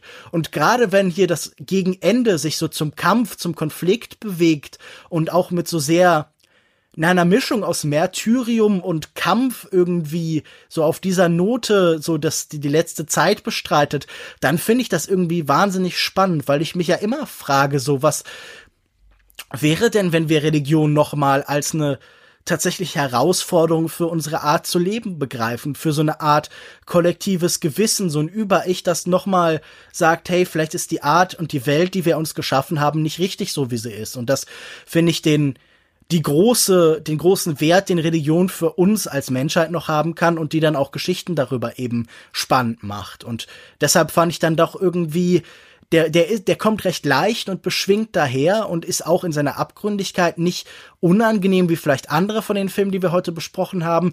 Aber ich finde, da hängen irgendwie spannende Fragen drin, die er auch auf eine clevere Weise so inszenieren kann eben. Ja, das finde ich nämlich dann doch auch, weil ich erst so dachte, als ich das gesehen habe, ach, ist ja schon so ein bisschen erwartbar, ne? Er spielt das ja jetzt so eine Weile und dann am Ende fliegt es wahrscheinlich auf und keine Ahnung was. Aber wenn man länger drüber nachdenkt, ist ja schon eine Idee, für die sich der Film entscheidet, dass er nicht jetzt Kirche und das Christentum total albern findet oder sowas. Ne? Also man hätte den Film ja auch als eine Comedy drehen können, bei mhm. dem jemand, der sich wirklich dafür gar nicht interessiert, da A, bei den dummen Christen irgendwie unterkommen kann und dann äh, die so ja. an der Nase ähm, langführt und so. Aber das ist ja hier tatsächlich nicht so, sondern er ist ja selber auch ähm, gläubig und erkennt da dann eben auch was in dieser Rolle, ne? Und ähm, versucht dann eben auch mit seinem Verständnis von Religion, da geht's ja darum, ob der ähm, Mann, der für diesen Tod an den Kindern verantwortlich ist, ob der da auch beerdigt werden kann, der legt es, es ist wie so eine neue Auslegung der Glaubenslehre, die er da macht mit anderen Mitteln, steht auch da mit den Jugendlichen rum und raucht und so weiter und so fort und wir merken, ah, das kommt eigentlich ganz gut an und dann fragt der Film aber,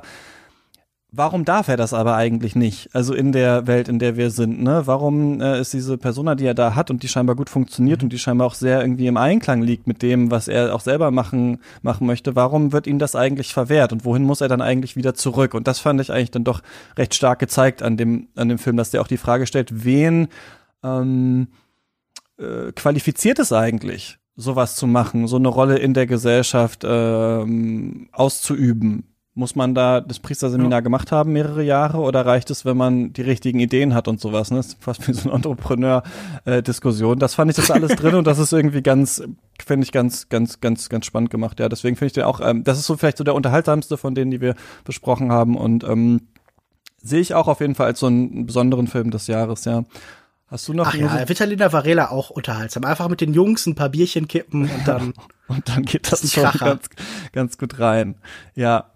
Ähm, das sind so Sachen, die wir jetzt, wo wir dachten, wir machen mal ein kurzes Hin und Her. Ähm, hast du noch sonst so Sachen, wo du sagen würdest, ey, das kann man sich jetzt noch, äh, das sollte man vielleicht noch nachholen oder so?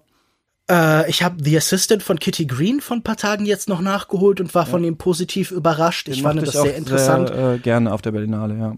Wie diese Erfahrungswelt da geschildert wird und wie auch da dieses große Thema fast so nicht unsichtbar ist, aber halt so ein bisschen unterschwelliger Teil dieser Welt ist. Also, dass da diese Idee ist, viele dieser großen Probleme, die sind vielleicht wirken sie wie übergroß und omnipräsent, aber die haben so die Angewohnheit, sich ganz unangenehm in kleinen Dingen zu verstecken mhm. im Detail. Und das fand ich so als Geschichte eines Tages tatsächlich sehr interessant gemacht. Ja, es geht um MeToo quasi in der Filmbranche und eine Assistentin, ja. die dann da anfängt äh, zu arbeiten. Und äh, ja, fand ich auch sehr sehenswert, habe ich genau. auch noch auf der Liste. Das sind diese die Sachen so ein bisschen, die auch schon auf der Berlinale waren. Ne? Also da haben wir auch ja. ähm, Never Rarely, Sometimes Always gesehen, so der auf vielen Listen jetzt auftaucht, den wir auch, glaube ich, beide ähm, ziemlich gut fanden, wo es ja. Ich hatte meine Probleme mit dem. Ich war ja? kein so großer Fan. Ich war nach dem ersten Film von Eliza Hitman ein bisschen enttäuscht, glaube ich. Ja, was mochtest du nicht daran?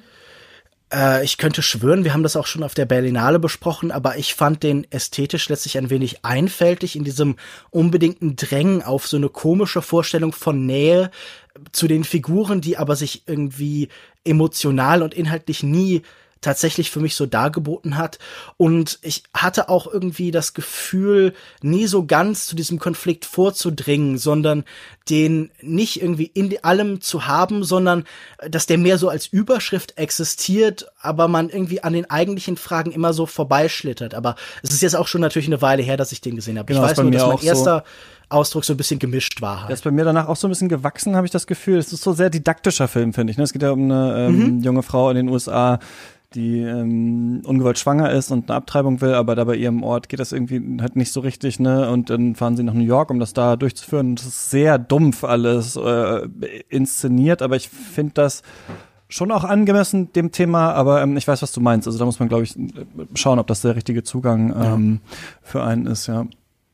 Was auch ein Film ist, der jetzt nicht vielleicht unbedingt aufregend ist, sondern halt so ein typischer ein wichtiges Thema Film ist äh, der neue Film von Ken Loach, Sorry mhm. We Missed You, der eben von naja, so dieser Gig-Economy erzählt, der von dem Familienvater Ricky erzählt, der als Paketbote anfängt und da verschiedene Komplikationen und Probleme hat. Und ich muss sagen, so wenig aufregend ich Ken Loach finde, so sehr mich sein Sozialrealismus vielleicht so ein bisschen wie bei den Darden-Brüdern äh, so auf so einer ästhetischen Ebene verliert, so sehr hat er mich doch tatsächlich erwischt. Also, also auf dieser reinen Ebene des Affekts muss ich doch sagen, dass mich dieser Film sehr überwältigt hat und äh, zu Tränen gerührt hat. Und ich verstehe, wenn man das nicht für die spannendste Art von Kino hält, aber äh, das ist sicher immer noch ein sehr sehenswerter Film. Mhm.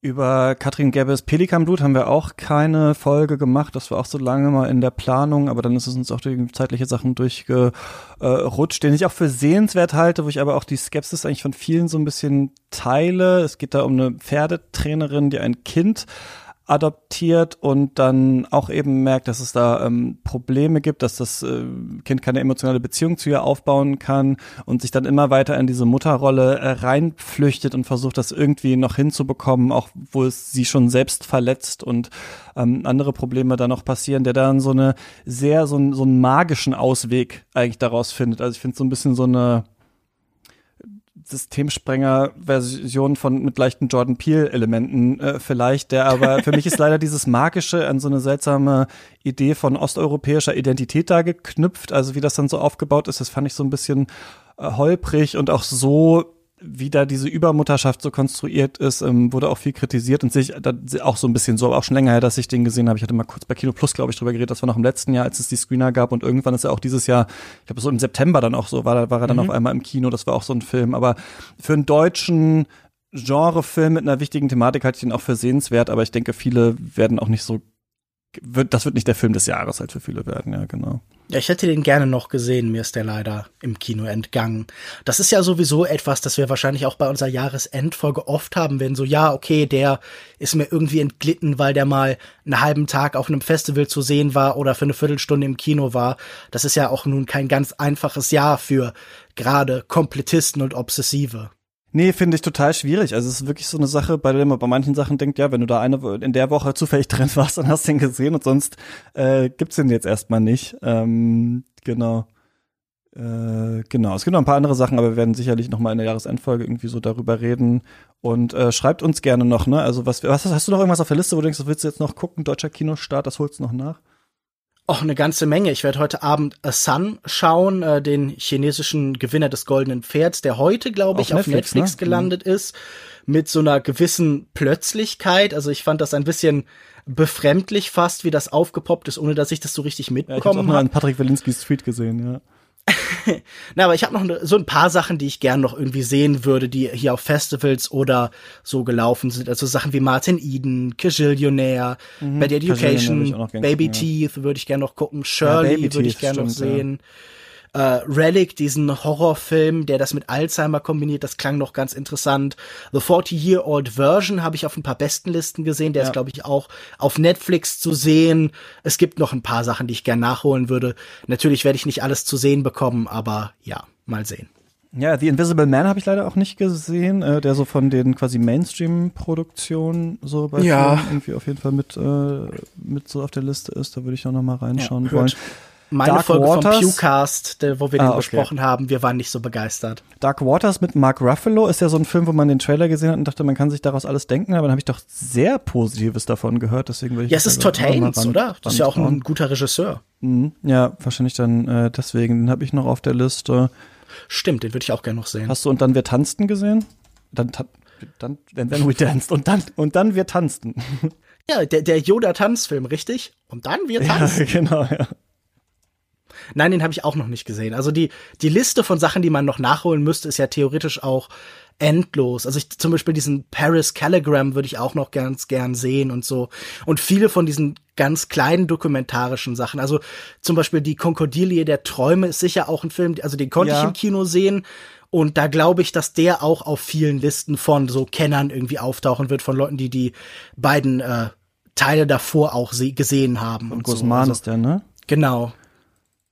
Und wie heißt nochmal dieser Film, der so ähnlich ist wie Millennium Actress, den ihr angesprochen habt? Ähm, Ach so, äh, du meinst äh, Labyrinth of Cinema. Ja, ja, das ist natürlich Der ist auf ein paar Festival gelaufen, der letzte Film von äh, Nobuhiko Ibayashi und das ist ja wirklich nun eine ganz große Empfehlung. Also der wird wahrscheinlich auch auf meiner Liste, nicht die hier für Cuts, sondern für meine eigene private Liste wird sehr weit oben stehen. Ja, hatte der keinen Deutschlandstart so richtig? Ich finde ihn jetzt auch gerade hier nicht. Naja, er ist auf Festivals gelaufen. Halt. Ich habe ihn auf der Nippon ja. Connection gesehen und es gab ihn dann später auch noch auf ein paar anderen angeboten.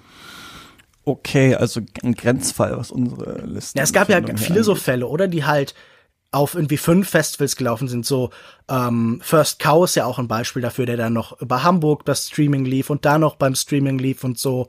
Aber äh, du hast nie das Angebot wahrgenommen, um deine Meinung vielleicht noch mal zu äh, überprüfen. Ja, würde ich gerne noch mal machen, wobei ich glaube, dass die auch rausfallen werden. Also diese nur Festival-Stream-Releases, weil es kein nee, richtiger Deutschlandstart ist. Deswegen bin ich jetzt erstmal an den Sachen drin, die irgendwo ein deutsches Datum haben. Wolf Walkers, ne, dieser Animationsfilm kommt jetzt, glaube ich, heute raus oder am so. 11. Das interessiert mich. Am 11. genau, also dann, ähm, genau. Äh, und äh, ja das äh, wird sich dann alles zeigen. Haben wir auf jeden Fall noch viel auf der Liste, was man noch schauen kann. Und wir hoffen, wir konnten noch mal so ein bisschen ein paar Sachen abhaken, die wir nicht versprochen haben. Ja. Und Aber wenn dann, es noch Geheimtipps äh, gibt, dann schickt genau, uns das gerne zu. Katz also wir sind immer offen, empfänglich. Gerne auch in den Discord ganz, ganz gerne noch und auch ihr, die nicht das unterstützt finanziell. So, was habt ihr noch gesehen? Ähm, Possessor ja zum Beispiel auch noch gelaufen auf Festivals und sowas. Stimmt. Auch finde ich auch noch interessant. Also so schickt mir bitte einfach Geheimtipps in die DMs bei Twitter oder so. Genau. Total, total gerne. Mit Link. Äh, ähm, schreibt, schreibt uns mal, was gab's noch, was wir auf jeden Fall noch gesehen haben, denn wir sind dran, wir sind im Modus und diese letzte Jahresabschlussfolge werden wir dann erst Anfang Januar irgendwann aufzeichnen. Das heißt, es ist noch Zeit, äh, Sachen nochmal nachzuschauen, nochmal zu gucken, was hat man vielleicht verpasst. Aber ich habe trotzdem immer ein gutes Gefühl, über ein bisschen jetzt einen Überblick zu haben. Aber da geht, glaube mhm. ich, noch einiges, was man sich noch so anschauen kann. Ein bisschen ähm, Dezember ist ja noch übrig. Genau, ein bisschen Dezember äh, gibt's noch und ähm, ja, leider kann man ja gerade sowieso nicht so viele andere äh, Sachen machen. Deswegen ist das auch eine Zeit, in der man gerne mal ein paar Filme am Tag sich anschauen kann. Ähm, für alle, die Von uns Michael unterstützen, Bay. wir werden jetzt demnächst nochmal abstimmen über das Special im Januar. Es kommt ähm, wahrscheinlich übernächst, Anfang übernächster Woche, vielleicht so 21. oder sowas rum, kommt unser großes äh, Michael Bay Special mit Stefan Schulz zusammen. Da haben wir nämlich auch noch einiges aufzuholen, Lukas. Und äh, genau, dann geht's ins neue Jahr. Und ähm, ja, Falls ihr das äh, cool fandet, dieses Format und uns nicht unterstützt, könnt ihr das natürlich machen, ne? Auf steadyhq.com slash cuts. Äh, sowas gibt's einmal äh, im Monat. Normalerweise reden wir aber nicht über so viele Filme, sondern hauptsächlich über News und über Fragen. Und ähm, danke, Lukas, dass du noch mal hier mit mir so durchgeritten bist. Durch die ja, Snaps, gerne. durch die Cuts, Snaps. Kann ja nicht sein. Das Hat doch auch Spaß gemacht. Ein bisschen aufholen muss man ja. Man kann ja nicht, nicht alles besprechen hier bei Cuts. Man muss jetzt wenigstens versuchen. Man muss wenigstens mal den Namen genannt haben. Dann danke für deine Zeit und wir hören uns nächste Woche hier wieder hoffentlich mit der Folge zu Sound of Metal, wenn alles klappt. Ähm, mal sehen. Mal sehen. Äh, sonst sonst nächstes sonst gibt's nächste Woche schon die besten Serien des Jahres, denn die Folge nehmen wir schon am Montag auf. Äh, das Bay und Serien muss ich jetzt gucken. Egal. So, Abmoderation genug. Macht's gut. Bis zum nächsten Mal. Viel Spaß. Äh, nicht im Kino, aber beim Stream. Tschüss. Tschüss.